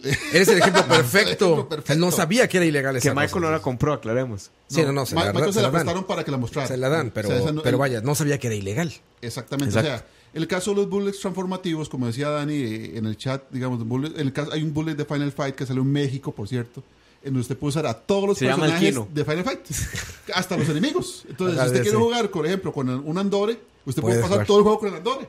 Entonces, o sea, ese juego solo está en México. Es un bullet hecho en México y es transformativo. Igual jueguenlo, o sea, está en mame, pueden buscarlo, jueguenlo, sientan la experiencia que no está en un juego oficial de Capcom de pasar el juego con el condenado personaje que es un enemigo. Adelante. Sí, sí. Es un crimen, es un crimen casi básicamente victimless. Es un crimen que no tiene víctimas. Lo que Frank no les dice es que Capcom va a llegar y les va a patear la puerta del cuarto, los va a arrestar, los va a dejar, los, los va a dejar en Guantánamo, Y calzoncillos. calzoncillos, Pero antes los va a obligar a comprar Street Fighter 2. por supuesto. Ahora, el otro tema que quería Otra tocar vez. era estas cosas, por ejemplo. ¿No? Emuladores oficiales. Las empresas yo tengo el Tomando Super de emuladores. Europa. Ajá.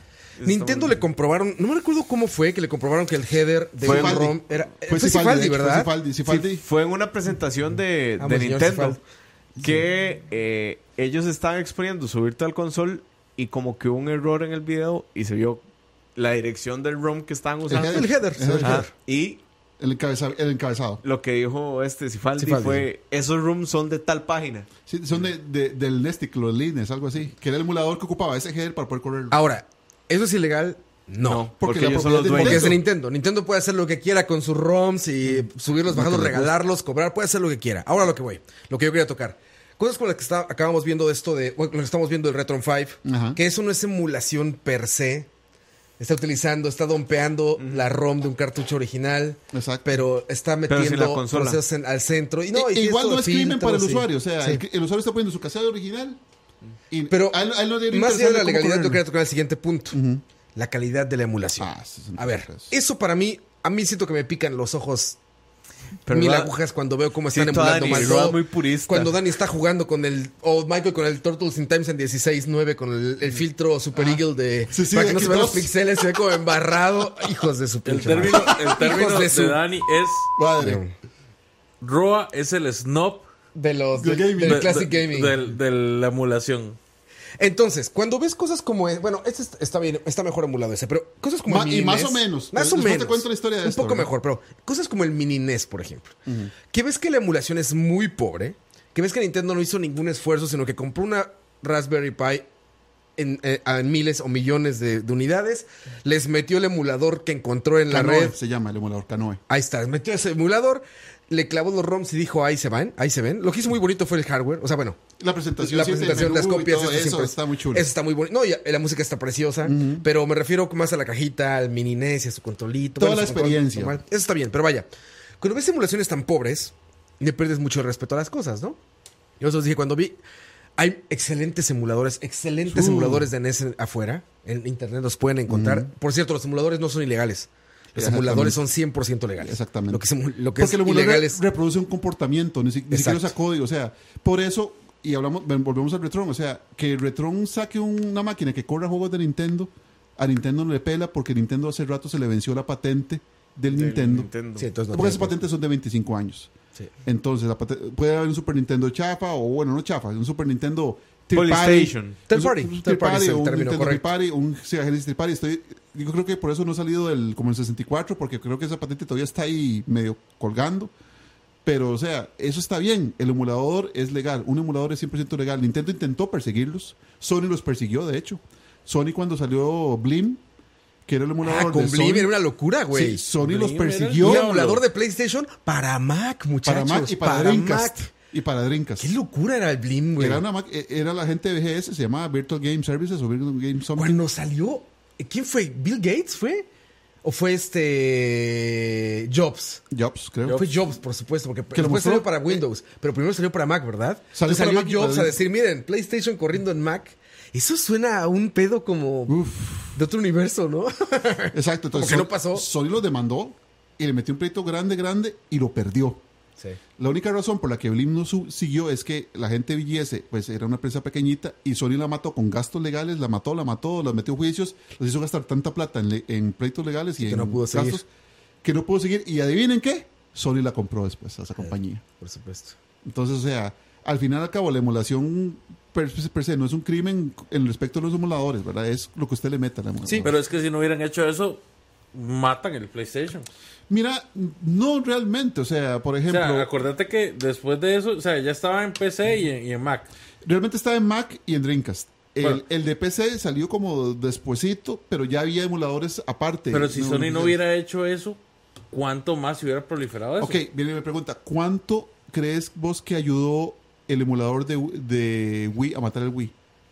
Nada. Exacto. Nada. Dígame cuánto ayudó que usted pudiera jugar juegos piratas en el Dreamcast con Pero casi es di- nula pero es protección diferente. a matar el Dreamcast. ¿Por qué? Porque para poder jugar los juegos en el emulador, vos podés jugar los juegos originales en el emulador. O sea, vos para poder poder jugar, por ejemplo, juegos de Play en, Brin, en Dreamcast, tiene que ser el juego original de Play.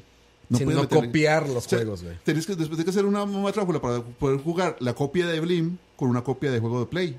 Pero ambas eran copias. Y ahí era doble, Sí. doble jugada. Pero digamos, si vos comprabas en el emulador Blim, el, el disco, Sí. te corría solo originales Igual de tenías Play. que conseguir el original. solo originales, Eso sí, original. no era tan directamente. Bueno, les repito, calidad de la emulación. Estas cosas como las Pandoras, como todas esas, tienen una terrible calidad de emulación. Horrenda. Los colores están mal. Se ve horriblemente mal el, el sharpening del, del, del pixel. Las proporciones están mal. Incluso, en muchos casos, ni siquiera corren bien. O sea, ni siquiera pueden correr. ¿Cuánto le- tiempo les costó correr el, el chip Super FX? Que sé que corría este Mega Man X o, o, este Star Fox. Star Fox 2. Este, porque literalmente los upgrades que ahora nos venden, eh, digamos como piezas de, de una PC o lo que sea, pues venían en cartuchos. O sea, el cartucho traía más RAM, por así decirlo. El Sí, cartucho no, el traía cartucho era un un procesador extra. El procesamiento era en dos vías, en el cartucho Sí, sí. y en consola. Exacto. Entonces, cuando ven ese, cuando veo ese tipo de cosas que aparte le están pagando dinero como es cosas de Pandoras, por una terrible emulación, es todavía peor, ¿saben? Es como, es como la montaña de caca se va haciendo cada vez más grande, porque ya, es- ya es ilegal. Ya estás dándoles dinero y aparte le estás dando dinero por un mal trabajo. Porque hay gente que se está matando cabrón por hacer una excelente emulación. Ujú, de hecho. Que de hecho es que no es tan sencillo. La emulación no es un proceso sencillo, nunca. Pero estaba leyendo hace un año más o menos los requerimientos técnicos de un CPU moderno para emular 1-1 el, El el Super Super, Nintendo. Nintendo. Sí, ciclo, era, ciclo, una ciclo, ciclo. er- era una estupidez, o sea, era Sí, como... sienta una computadora O sea, era un, era un servidor. El Gigant se llama ese emulador. Ese emulador siente una compu perfectamente. Ah, para correr una cosa como Zelda. En emulación hay dos conceptos: emulación de alto nivel y emulación de bajo nivel. Claro, sí. Emulación de alto nivel Eso es. es bajo nivel. eh, Eso es bajo nivel. No, eso es alto nivel. Bajo nivel es que usted trate de emular a lo más bajo, Ah, sea, bajo al nivel, metal, pero al metal, en lo más. Ah, posible, listo. Sí. cómo se comporta el procesador. Alto nivel es que, se, Los que sea que se llaman. aceptable, o sea, good enough, que Una llaman los máquina virtual Sí, que corra. Que corra Ya. bien, o sea, digamos, el emulador del, del mini Super NES se llama Konoe y, por cierto, es un, es un emulador muy bueno. Tanto es que para cada ROM que carga ese emulador del, del mini Super NES, tiene que ir una serie de parámetros para indicarle al emulador cómo correr, porque si usted lo mete directo, no los corre bien. Corre ciertos bien. Entonces, cuando uno hackea el, el mini Super NES para ponerle otros ROMs, por ejemplo, o por- para darte un ejemplo, para poner la versión correcta de Final Fantasy 3, Ajá, sí, con la traducción correcta, que, no- que viene es el que salió en América y no viene con la traducción correcta, a ustedes que pasarle acá no ciertos parámetros para que él sepa, ah, bueno, eh, tengo que bajar la resolución de esta vara, tengo que hacer esto, porque si no, no te lo va a correr bien. Entonces, para eso en, en internet hay un archivo de qué parámetros se le pasan a Canoe para poder usted importar un ROM y que lo corra como se debe. Es O sea, cuando trae de como la Super FX programación trae varios, ¿verdad? No es, tiene nada que Sí, ver con la calidad. sí, alto nivel es, es más bien la abstracción, o sea, que, Sí, sí, sí, que tanto usted se baja el metal para, para correrlo. De hecho, Herbert puede hablar mucho más de eso, ¿verdad? Que yo. Pero bueno, entonces les digo, ese es como el, ese es como el extra, ¿no? La mala calidad de emulación más la ilegalidad, más todo esto, se hace una, una bola de, de desastres que, que- que no ayudan nada a la industria y aparte te dan malas experiencias de juego, ¿no? Les decía mucha gente que dice, es que los juegos viejitos ya no se pueden jugar, no qué difícil están, es que, güey, lo estás jugando mal, lo estás jugando con tu cable HDMI, con la, el game mode apagado en tu pantalla, con el modo ese... Smooth, no sé sí, qué sí, sí. madres que te Con dice que todos los a habidos y por 120 haber. Hz, que te dice, con todos los filtros puestos, con un input lag terrible, con un control Bluetooth de quién sabe qué que compraste. O sea, Fatal de todo es una terrible experiencia. Y lo peor es que todavía hasta hoy en día que es caro eh, el gaming clásico, todavía puedes tener muy buenas experiencias de juego. Un CRT te lo regala alguien. O sea, tú llegas a una casa de alguien que tiene un CRT igual y le dices, oye, ¿lo utilizas? Te dice, no, llévatelo, ¿saben? Un CRT. Más- Las consolas todavía están afuera del mercado, los Super Nintendo siguen más, funcionando. el, el consejo sí, más barato que le puedo dar. Bueno, con- compraventa. No, consigas un Wii. El, El es- Wii- el, es- el scaler del Wii es tan bueno, Saca tan 240p. bueno que sacas 40p puro. Entonces, vos lo conectas a un tele normal y cualquier emulador, y el Wii es súper fácil de poner a emular cosas. El Wii U Te lo tiene corre. el mismo emulador del Wii, no. Eh, el Wii, eh, el Porque el Wii el- trae el trae-. Wii trae el Wii- el el procesador de video ya, o sea, el proceso del, del Wii todavía diferente. todavía traía para CRT. Exacto. Y bueno, entonces, sí, con el Virtual Wii, que es lo que trae el. entonces, porque, ah, digamos, unas cosas que traen las consolas de Nintendo es que cada consola, casi que en su mayoría, Hasta el consola trae la anterior. ¿Sigue vivo el, el Wii Channel? Eh, Eh, no. no. ya no. No, no. Entonces, por, yo le decía a Roa, desde el Wii U, uno puede emular super puro el GameCube. Porque el Wii U tiene un Wii que adentro tiene un GameCube. GameCube. Que es la práctica de Nintendo de siempre. El Exacto. 3DS con el El 10, 3DS que- el que Game Boy Advance Game con el Game Boy Game Boy. Color con el Game Boy. Por eso, por ejemplo, vos puedes emular de- eh, nativamente en el 3DS eh, Game Boy Advance. Y te lo corre como si estuviera metido el cassette porque el hardware está ahí. Está Nintendo adentro. lo puso ahí. Que los fierros están allá adentro. Entonces, si, si realmente digo, no tienen una PC y quieren em- emular cosas que no pueden conseguir en forma legal, el mejor, el mejor consejo que le puedo dar es consíganse un Wii normal, de esos que valen 30 mil pesos en cualquier compra y venta. Y si buscan un Wii, busquen el que trae las ranuras para el GameCube. Es de- el, el y de, el de primera generación. porque traen una DSD y si no, no podría cargar. Ningún, Sí, yo, ningún- yo el mío lo vendí porque tenía un no. Wii U. A mí es que lo que siempre me cagó del Wii fueron los controles. Siempre los detesté. Sí, pero uno le pone un par de controles clásicos y tiene, ya. tiene No, no tengo controles control. clásicos Tiene. Pro Controller. bueno, le puedes. El Wii, no, Wii no, No. tiene controles Classic clásicos. control. Podrías conectarle estos De hecho, al son Wii Controller. Son compatibles. Ahí está. De hecho, yo uso los, sí, claro. uso Sí, claro, los el clásicos de Wii con el, con el La Super herramienta de. Es el mismo, es el Es el mismo port. Bueno, puerto. Ah, eso sí no lo sabía. Sí, sí, es O sea, si puerto. quieren emular como Dios manda, la herramienta más robusta es esta. Sí, la más barata, la más Al menos de Nintendo. y la que casi nadie quiso. Al menos de Bueno, yo al Wii mío, yo sí le tengo. Yo le saqué Genesis, le tengo. ¿Qué más le tengo? Incluso esta que es la versión. eh, Le tengo 64. Esa, esa es, sí, esa es la primera, esa es la primera, la versión con puertos de- y tarjetas la primera de, iteración de Wii. son los memory cards y el Ah. GameCube. Sí, porque era el rojo. El rojo es el que el rojo pequeñito es el, El que no viene. El Mini Mini. no Pero este ya no tiene SD. Digo, claro, ah, está sí, afuera. sí, Sí, claro, afuera. Ahí está. Sí, claro, tienen razón. Este sí es. Este lee cubo. Sí. Sí. Lee el cubo tiene, la- tiene las entradas para GameCube. Y para vos le metes un disco de, GameCube. Cube- de GameCube y lo reconoce. Un mini disc de GameCube. Exacto, es básicamente eso. O sea, Es, la mejor herramienta en eso. Bueno, para, para- para hacer eh, emulación. eh, em- eh, emular barato y cosas que no puedan conseguir por otros métodos es esa. Si son del área de, de Sony, los Play 3 que ya ahora son tan despreciados y todo eso que ya están en desuso, Los primeros también, primera generación, los que corren, Linux. corren- no, de hecho ya no se ocupa, no se ocupa eso. No. Corren Play 2, corren Play 1. Entonces, el ecosistema de Sony lo tienen con el Play 3. Pero es si muy les gusta Sega, están jodidos.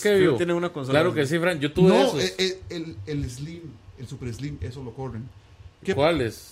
Esos corren. Es que, puta, perdón. este, Ok, tengo hay, hay- tres modelos, hay tres ¿Se modelos de Play acuerdan que 3. el primero que el salió FAT. que traía Sí. puertos de SD? Es el FAT. que- Ese es el FAT. Es ese el es el. FAT. Que es el que trae. ese el que sigue es el Slim, que se hace el más, El más FAT ovaladito. tiene Play 1 y Play 2 adentro. Pero Ajá. también por, tenía... har- por hardware. Por hardware. O sea, tiene Pero- los dos chips. Pero el- el- los siguientes modelos los traen por software. Entonces, Ajá, exacto. si vos querés poder, poder jugar juegos de Play 1 en tu Play 3, ya no le das uso al Play 3, a- hay un mod muy fácil que no involucra nada, nada particularmente difícil que se hace en una página de internet que te permite instalar juegos de Play 1 y Play 3 Ahora, y Play el 2. problema de ese PlayStation 3, del primero FAT, es que se descomponen. Exactamente. pero el Slim y el Super Slim no. Entonces, si Pero el Super Slim lo trae por software y no lo trae por hardware. Sí, no el es Play 2 y el perfecto, Play pero 1. sí el, está- Super ahí está. Slim, el Super Slim era el que tenía el, la el- tapita el de slide. exactamente. Ok, yo tengo el que está antes de El Slim, ese también. que ese era es como la mejor versión del Play 3. Sí. Exacto. Sí, sí. El, el que tiene el- la tapita se le jode la tapita. Sí, de el, el Slim es básicamente el mejor. Entonces, o sea, hay formas de emular cosas que ustedes no puedan conseguir legalmente. Mm. Pero el requerimiento siempre debería ser intenten buscarlo legalmente. Eso sí, antes. conseguir juegos de Play 1 sí está carito. No, Algunos. No, ahora en el compriventa se consigue. siento, siento que es más difícil conseguir buenos juegos de, de Super. Siento que es más caro. Sí, claro. Super es probablemente más caro, pero por ejemplo, si vos buscas, bueno, es que ya ahí estamos entrando en un terreno ya de purismo, pero si quieres conseguir Final Fantasy VII sin el cintillo, ori- O sea, cintillo para verde responderle a Dani, Hits, dice es Dani. Wii U no reconoce GameCube. Dani, o sea, funciona de esta manera. El hardware del, del, del Wii U trae el hardware del Wii. Y el hardware del Wii trae el hardware del GameCube. Sí. Entonces, no es que usted va a meter un disco de GameCube al Y Wii se lo U y se lo va a leer. Pero sí le lee el- las imágenes de los discos de GameCube nativamente. Sí, Porque usted lo que hace es modiar el modo de, Wii- de Virtual Wii dentro del Wii U para que le reconozca juegos de GameCube. Hay una cosa que se llama Nintendo que hace eso. Que simplemente despierta el hardware del GameCube dentro del Wii U, básicamente. bestia. Blaster Master, uff.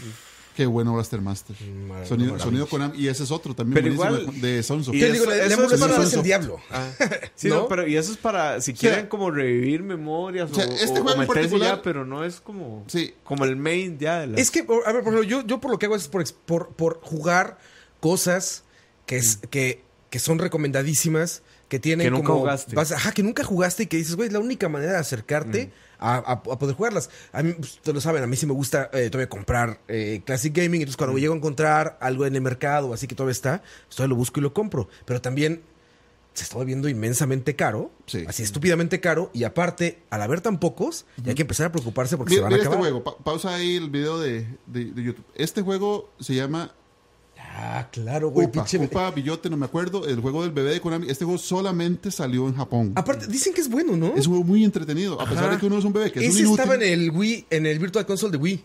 Exacto. Ahí estaba, güey. Exacto, y es un juego que, Konami no lo trajo a América, no ocupa ninguna traducción, es un juego muy, muy divertido, muy entretenido, tal vez un tema un poquito infantil, pero es horriblemente difícil, como buen juego Konami de 8 bits, y es súper Konami. Leo. Leo Trigger. Konami Leo. Por supuesto que no lo trajo América. ¿Por qué no trajo? ¿Por qué no lo trajo, Leo? No vale la pena. ¿Ves? Entonces, Ya se ha si no es por la emulación, o sea, no- si, si no es por la emulación, uno no conoce este juego. que de hecho, bueno, a mí me pasó que yo quería Bio Miracle Upa se llama este juego. la, la saga de JRPG que yo nunca le he entrado, así nunca, nunca, nunca es Dragon Quest. Es- y Dragon- es la más icónica, probablemente. Warrior. Ajá. Y yo quise comprar un Dragon Quest 1, ma, y es imposible. Sí, sí, es- es- se ha vuelto muy caro. Dragon Quest es de los de los más caros, probablemente. Y por los cartuchos americanos, es una locura, güey. Y yo no sé si el uno vino a América. el gran pedo de- del Classic Gaming también, por ejemplo, por parte de Nintendo, son las cajas de cartón. Porque de Genesis, pues yo tengo mis juegos de Genesis todavía están, enteros. plástico, pues, es sí. como de VHS, ¿no? Ahí están enteras. Betamax Pero las cajas de cartón, puta madre. Y con la humedad de aquí, Ujú. hay que estar, pero a las vivas. Sí, en con todo. bolsita plástica se al vacío, probablemente. Pues no, ni siquiera yo los tengo abierto, pero estoy checando constantemente que no hay humedad en la pared, como abriéndolas y que no se estén, ya sabes, que no están agarrando polillas, nada, pero... Pero bueno, ahí está, ahí están las herramientas, les digo, la, la- la- la emulación no es para nada el diablo, ni hay que verlo como todo está mal, pero hay que saber hasta dónde y cómo, Exacto. ¿no? o sea, Hasta dónde es moralmente aceptable si, para uno. si pueden conseguirlo en forma legal, o sea, si un juego ahí está en Steam, que esté en Virtual Console, que esté en PSN, Sí, Pucha, apoyen a los cómprenlo. Ahí Y por- está, Y si ahí es un juego viejo, va a estar baratísimo. O sea, va a estar súper Aparte, barato. aparte, esa es la única manera de decirle a la, a la, a la gente, todavía. queremos jugar esto. Exactamente. O sea, si nos quejamos de que no está en el mercado, o sea, ya no puedo jugar Mr. Gimmick porque es tan inmensamente caro este esto. La manera de hacerlo es pagando esos, esos costos. 5 dólares, 4 dólares, todo eso, para tener acceso a los Todos los juegos. retro son baratos. 3DS corre el Super Nintendo de una manera preciosa. Sí. Y el, ¿Y cuestan cuánto? ¿5 dólares? y un el también lo corre muy bien, man. ¿Cuál? El NES. El NES, no he jugado NES ahí. Sí, yo jugué Metroid en 3DS. Y lo corre bien. Increíble, man. Entonces, por 5 dólares te haces una gran pieza de los videojuegos. Son dos rojos y medio. O sea, dos rojos y medio que uno se los gasta en una condenada cerveza, man. y le dices a Nintendo o a quien sea, quien tú quieras, le dices, güey, quiero tener estas cosas. Quiero poder jugar estas cosas, interésate por esto. Yo ahorita lo último que, me- que- que mi última buena experiencia con emulación fue la colección para PlayStation 4 de Sega Genesis, bueno, de Mega Drive. Se llama Mega Drive Classics. Ujú. Recomendada con los ojos cerrados. Yo Está en- tengo está en hecho Steam, para- de hecho. Está en 3. Steam, está en PlayStation 4. Y con un modo muy bonito, porque en Steam se ve como cuando usted. Estás en el cuarto, la estás en la y habitación la ah, y gira la cámara y ves su mueble con todas las cajitas y lo el emulador de Sega Genesis este, ese es gratis. O sea, usted lo puede bajar y después simplemente compra los ROMs. Los ROMs y ya. Y entonces aparecen como casetitos, entonces usted lo gana y lo juega. ahí. Entonces, Está, increíble. Está bien emulado, te deja ponerle scanlines. De hecho, Sega estuvo regalando hace poquito varios juegos para ese emulador en una de las campañas de, de publicidad que tenían, que era. Están en Sega- celular, güey. Mega Drive salió en celular, ¿sabías eso? ¿Gratis? Sí, sí, sí. ya o sea, tiene como pay, ya tiene estos como como pay levels o esta madre, pero ahí están. Ahí está. Y hay Wild juegazos ahí. Ese juego ya está en Switch, Sí, por este juego está en Switch, este juego está en, Está en Play 4. la- un, un, re- re- un remake, porque, bueno, reversión. No, porque, pero porque el original es no tiene. port. No, sí, no, porque primero re- tiene más personajes. El de, el de Play 4. El, de- sí, el de- digamos, el de Super tiene dos personajes, la vaquera y el, el Clint, ¿verdad? Pero el de Play 4 es port de arcade. El de Play 4 es el juego que estuvo en arcade. El de Play 4 No, y el de Wild Switch. Guns. Sí, nunca Sí, estuvo en Wild arcade. Guns nunca ¿No tuvo. estuvo en arcade? No, es de No. Super. De Super es, es un juego. No, de hecho, sale, güey, sí. seguro. Eh, Bueno, sí, es estás diciendo no voy a discutir con Fran, pero, No, pero confirmarlo, o sea, ese juego es, fueron los últimos juegos que salió en Super. Al salir tan tarde, no salió mucha pelota. seguro de que sí, güey. Es Vos uno de los estás mejores juegos de Sunset Super. Riders, ¿no? Es Sí, bueno. Sunset ah, Riders. Sunset Riders, Sí, vos claro, estás. Sunset Riders, Está hablando sí. de Sunset Riders, por supuesto. Y la versión que hay ahora para Switch y para PC, porque yo tengo en Steam, y para Play 4 trae personajes extra, otras cosas extra, pero con el mismo estilo de juego y el mismo. Claro, tienes razón. O sea, vale la pena comprarlo. Y ese juego estaba baratísimo, valía como 10 rojos o algo así. Que y es al- un chuzo de juego. para ¿Alguien ha jugar. jugado emulado en Switch? Yo solo he jugado Metal Slug 3 y la experiencia no es demasiado buena. Las de Neo Geo. Sí. Yo estoy jugando el Neo Geo cuadros, Golf Master, está bueno, güey, el de sé. golf. Yo he jugado los King of Fighters y los Samurai Shodown y para mí están aceptables. No, no compren Metal Slug 3. Si jugás para dos, bota cuadros. No sé si es defecto del juego porque no recuerdo cuando Seguramente sí, bueno. Yo creo Pero que o el sea, Switch sí, Metal Slug hasta en eso. arcade botaba cuadros. Sí, eso es normal. que y de hecho muchos juegos están diseñados Ese pixel para que es muy Es pesado. para pesado eso. para el Neo Geo. El Neo Geo es una máquina de 16 bits, ¿verdad? O sea, no rajemos tampoco. Sí, sí. El Neo Geo, el Geo no es muy largo de ser un Sega Genesis, solamente que con un poquito más de, de procesamiento. Entonces, si y compré Metal Slug más poder, 3, pero más se bien lo se les. Sí, saca o sea, mucho. Metal Slug 3 no sé, pero los que tengo de Neo- tengo Aero Fighters, o sea, los ports que tengo de Neo Geo en el Sí, entonces digital este de Wii están perfectamente bien. bien. Arcade de- Archives. de De Wii, de juego. Switch. Los Sí, Arcade los de Archives. Archives, ujú. Tengo 5 o 6 y corren Entonces sí, increíble. cómprenlo. Es divertido. Lo pasan en dos horas Cómprenlo. y pasan, Cómprenlo. pasan un buen rato. Cómprenlo. Vamos a ver qué dicen los comentarios de la gente allá en casita, No, no, no. muchachos. Eh, ¿Qué dice? No le diga condenada a la cerveza, por favor. Tiene Perdón, razón, perdón, Gustavo perdón, ese. perdón, perdón, perdón. Emperor Cerveza Burgués, dice. Me, me suscribo del canal de Michael entonces. No, Pepón, no estamos hablando mal de lo de Michael. De hecho, Michael después nos consultó y ya nos dijo, oigan, ¿es ilegal? Le dijimos, pues sí, güey, sí es ilegal. Pero a ver, Michael no está propiciando Paco de estaba manera... mostrando un producto de. O sea, está propiciando de, manera... hardware. es que sin querer, la está cagando sin querer, por así decirlo. Eh, Hay un asunto, o sea, se- hay una gente que está quejando de que, de que a este muchacho está conociendo las Pandoras. No es eso, gente. O sea, es que Michael nunca ha tenido acceso al hardware de la Pandora como tal. Sí. Más sí sabe mucho de emulación. De hecho, cuando Michael nos manda, eh, como la imagen dice, esto me huele a que es una Pandora.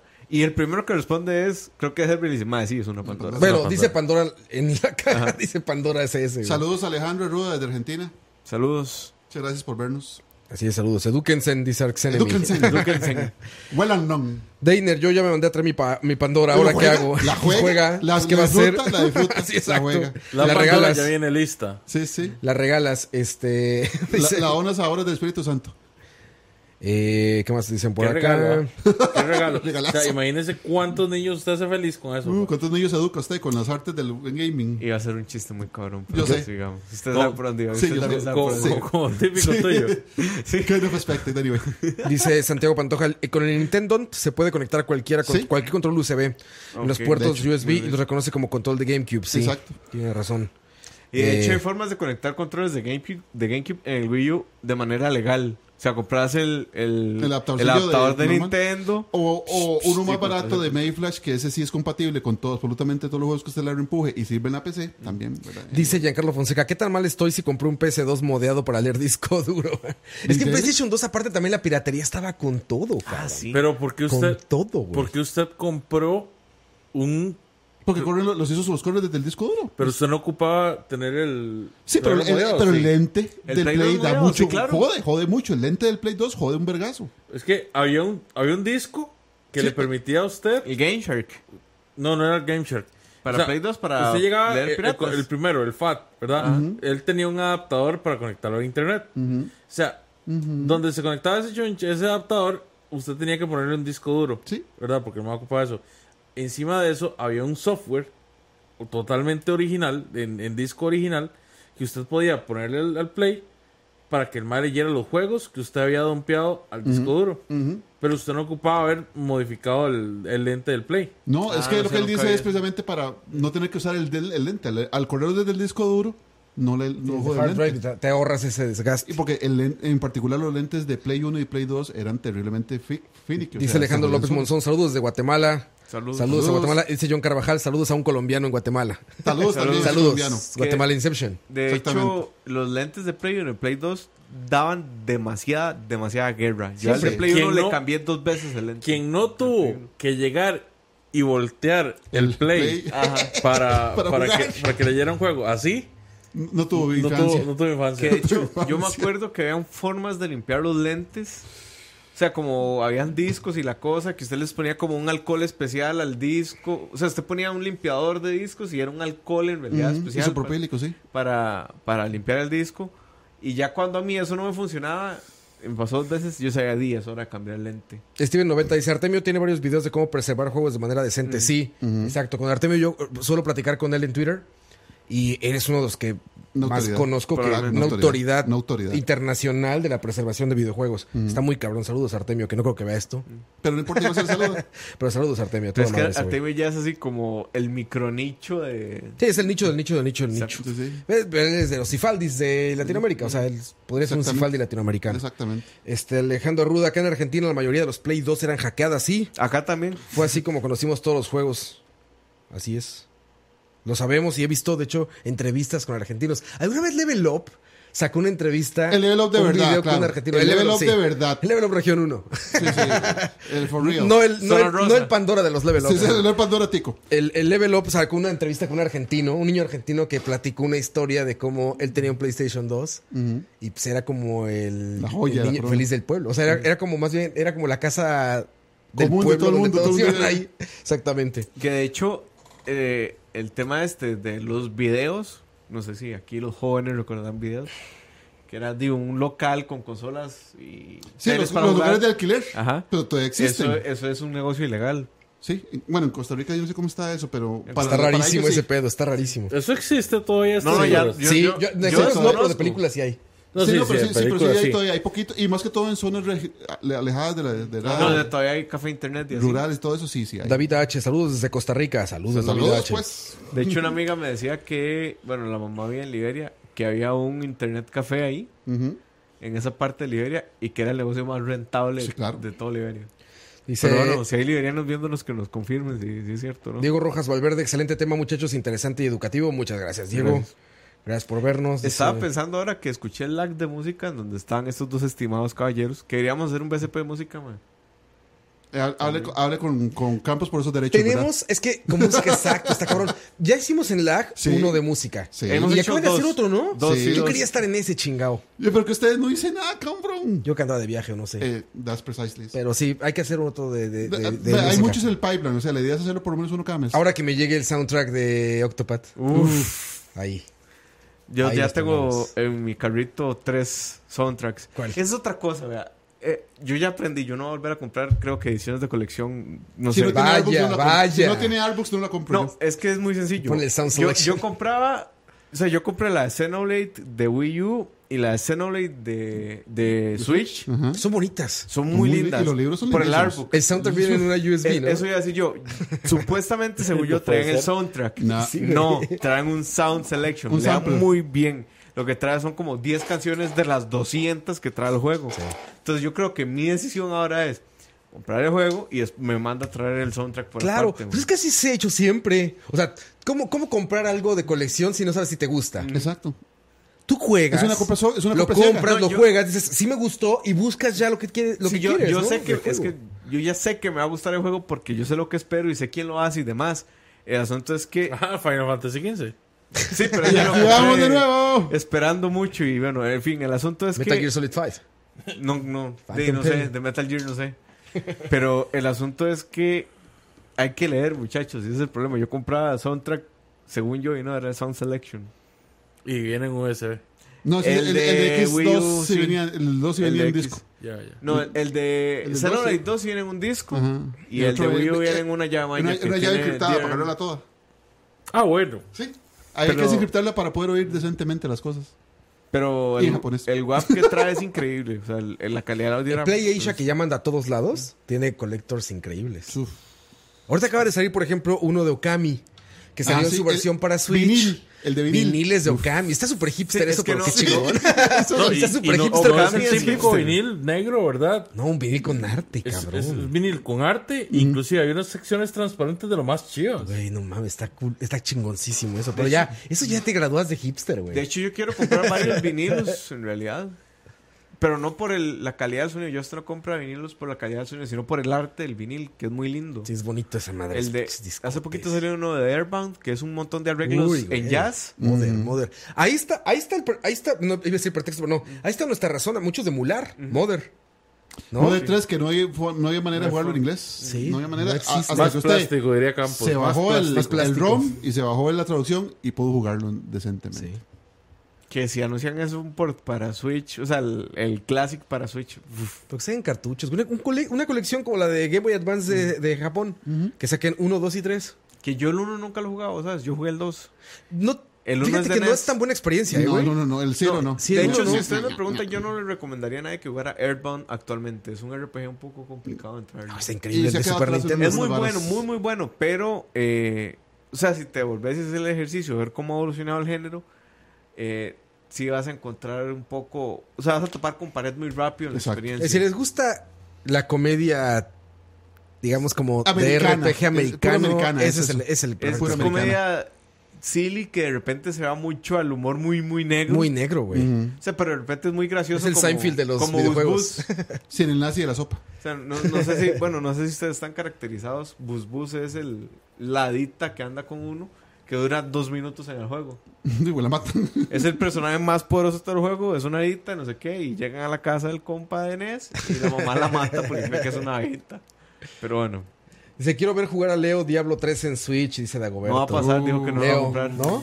Vean, vean. O sea, es que hay, hay que dejarse ver así. Es toda una, no, no, no.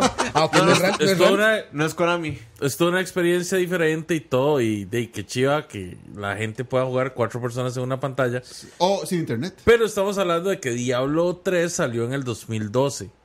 Si, si, o sea, si Pero la armadura de Ganon, seis, seis años ya de que salió el juego, y a- haberlo empezado a jugar en PC y haberlo conseguido, cambia mucho a la versión de consola. Después, haberlo jugado en consola no fue tan gratificante para mi PC. gusto como en PC. No que la versión de consola no sea buena, no estoy diciendo eso, pero no es la experiencia de juego que a mí me gusta. O sea, no era lo que yo buscaba. Esta versión que va a salir para, para Switch, me parece que son como las últimas patadas que están dando, después de las últimas patadas que habían dado con las benditas, con las benditas temporadas, para anunciar el 4. Ya, ya, yo creo que se sientan los pasos de que van a anunciar un Overwatch para Switch De fijo. y Diablo, Diablo 4 está en desarrollo. Que de hecho, si ustedes recuerdan, eh, Blizzard hace no mucho dijo que para BlizzCon, yo creo que este podría ser un anuncio para BlizzCon, no sé, eh, habían dicho que hay diversos proyectos de Diablo cocinándose. Asumo que uno de esos era este Switch. Probablemente Diablo 4 sea otro. Y, Y probablemente un pachingo, Diablo, un pachinko de Konami. Diablo en Hearthstone otro, no sé, man. Un Metal Gear de, de Funkos de Diablo. Diablo Una Diablo colaboración. Funko. Una colaboración con Konami Me- para hacer un pachinko de Overwatch y de Diablo. No, no, Diablo Funko que sale en con Years of War Funko. Diablo Funko, güey. Sí, güey. La, la Ya no cuestión, la cuestión es que Diablo 4, de ser anunciado ahorita, ya tiene competencia. Ya, Mucho. ya hay varios proyectos que están muy adelantados, que están muy chivas para Action RPGs, que Vea, si Blizzard le- no se pone las pilas, va a quedar muy atrás. Vea, yo el, ma- el, el juego tipo Diablo que más espero ni va a salir en América. ¿Cuál? Se llama Lost Ark. Ah, los Star que he visto videos. Sí, que de hecho ya, está- ya, está- ya está- ya anunciaron el 2, ¿verdad? Sí, no sé, yo, yo quería jugarlo muchísimo, se veía muy chiva y de ya no salió. Eh, Roa, preguntan que si vamos a ir al Connector Day. Si nos invitan, claro que sí. Eh, está respondido. Si nos invitan, por supuesto, pues vamos cada año. By Popular Demand. Exactamente. BCP. Así que ahí escríbanos de Connector Day para que nos inviten para ir al Connector Day. ¿Cuándo ¿Qué? es, eh? No sé, pero. Creo que septiembre. Vi en- Septiembre. vi en Instagram que lo declararon de interés Nacional, cultural. cultural. Ah, qué bien. Sí, Felicidades a los organizadores. Que nos exacto. inviten. Muy bien. Saludos, siempre nos invitan cada año. Estamos por ahí. Este, ¿qué más dice en el chat? Yo quiero volver a ver anime. ¿Eso qué? Tengo seis horas sin ver nada. Yo Eh, creo que nos vamos despidiendo, ¿no? A los 50, o sea, a los 150 likes hay un rant de Leo. Nada más recuérdenle a Konami ya. La fiesta de este año, justo hoy estaba el tema y creo que sí va a haber, ¿verdad? Sí. Sí. Sí va a haber fiesta de este año, muchachos. Tranquilos, ya saben. Ya Aquí toda estamos, la ya, información. estamos, ya estamos pensando cómo la vamos a hacer. ¿Cómo comprar este un seguro para los cuadros? Toda, toda la, Qué sucio, Frank. Toda la información muy pronto, muchachos. De la fiesta anual. Eh, la parranda de Moiso, dicen por ahí. así. La Bacanal de Moiso, ese nombre Uf. correcto. La Bacanal. José Miguel Calanche dice 22, 22 y 23 de septiembre. Sí, si nos invitan, ya les dijimos. Ahí está. Ahí vamos a estar ahí. Rex Arenas dicen, es una fiesta, pero en México. No sería mala idea, oye. Qué irse semana en Pero la una México. vueltica a México, ¿no? Pero las fiestas en México duran dos días, pues, mae. Por eso, fin de Por semana. eso, sí. ¿Qué va? Yo me duermo a, a, la- a dos horas de fiesta. Imagínese esos días. Le inyecto café en las venas y se acabó. Dormiría cuatro veces. Tocineando Tour 2018, dice Pilinda, güey. Eso suena muy bien. Suena bien, Estamos güey. en eso, estamos en eso. Tocineando Meets Turrialba. Exactamente. Así es. Me gustaría que ver si, si, Hacer tour quedara- de ferias. si quedaron preguntas o dudas acerca que podemos ayudar, sobre todo aprovechando- Frank que está aquí. Si les quedaron dudas allá, muchachos, acerca de emulación, de ROMs, de, De piratería, piratería, todo esto, de aprovechen de una vez antes de que nos vayamos, muchachos. Porque, Porque ya no tenemos Wiz para ya saben, ya, ya no podemos sacrificar más Wiz para que venga. Para que venga Fran, se parezca aquí. Hagan un speedrun de cualquier vara. Yo soy terrible para los speedruns. Dani. Dani es el que podría Dani, ser. Dani el podría ser un speedrunero. speedruns. Dice, Dice que Dani hace speedrun de cuando habla pulpería. Y siempre dura cinco minutos menos. Por aquí dicen. Eh, ¿Qué dice más? Este. Faltó el ROM hacking, dice Santiago Pantoja. ROM hacking. No, Y es son que- buenos, ¿no? es que que sí, son, ROM- son bootlegs, son. Digamos, el ROM, ha- el ROM hacking sigue siendo un uso transformativo, pero las compañías no lo aprueban per se. O sea, porque no les gusta y básicamente que toquen su propiedad intelectual. O- alguna gente ha sido muy picky, en particular Nintendo.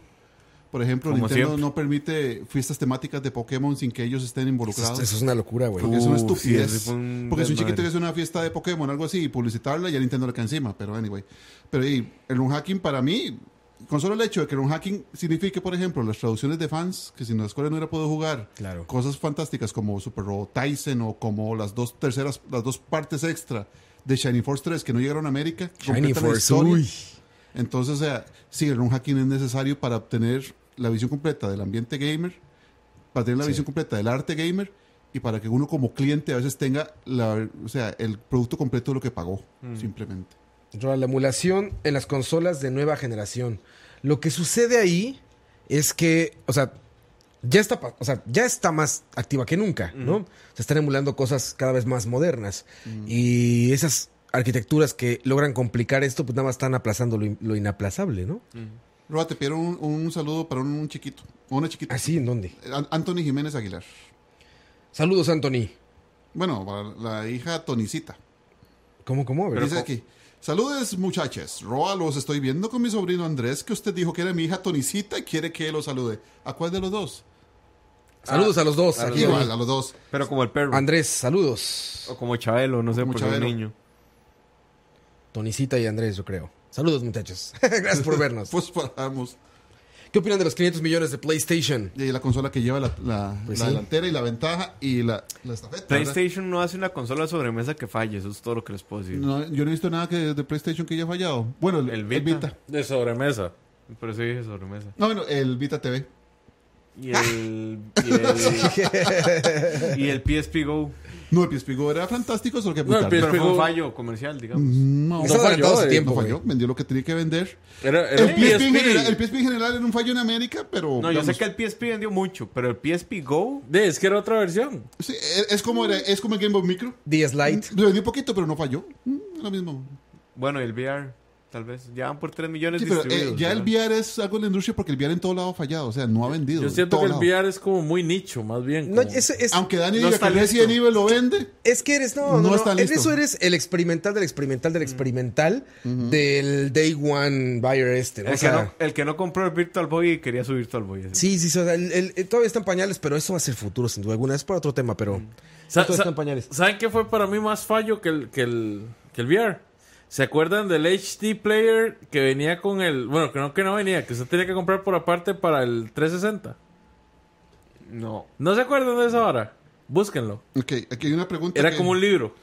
que hace David B. Dice, ¿cómo diferenciar un cartucho de arcade real de un bullet? Porque hay unos que es el mismo juego que el original. Voy a ver si lo entendí bien, David. O sea, Cartuchos solamente está Neo Geo. Exactamente, es eso. el único formato, bueno, hay otros formatos como el de Data East, que era el cassette, el cassette Vision o algo así, pero básicamente la mayor parte de placas viejas de arcade eran placas individuales. Cuando se empezó a, a- a cartuchizar el arcade, que fue con el Neo. Con Neo Geo. De hecho, o sea, entonces él dice Unos ¿cómo- cartuchos unos así. cartuchos de doble Son como placa. Sí, son como De doble placa. Cartuchos y de Neo tenían la, y tenían la, la etiqueta blanca. Sí. acá Arriba con el título. O sea, de doble placa. Yo, yo en ese aspecto no puedo decirle que soy un experto. O sea, la mayor parte de cartuchos ahora que se hacen bootlegs son muy, muy difíciles de distinguir de otros. Porque la gente que hace esas reproducciones son muy buenos. Sí, sí, sí. Y, son, y se cuidan mucho con la calidad. O sea, ahora cuesta distinguir un cartucho original de Neo Geo de uno falso. A Sí. ver, a menos que sea una manufactura porquería. Mortal Kombat 2, te estoy viendo. Los o cartuchos de Atomic Wave o cartuchos de Naomi, o sea, cosas así son muy difíciles de distinguir porque a la manufactura ahora es muy buena y muy barata, con los impresos de 3D, con muchas otras cosas. O sea, habría que ver de qué juego está hablando usted para distinguir las placas. Muchas placas per se traían chips de los manufacturadores, placas de Capcom que traían chips con balas de Capcom.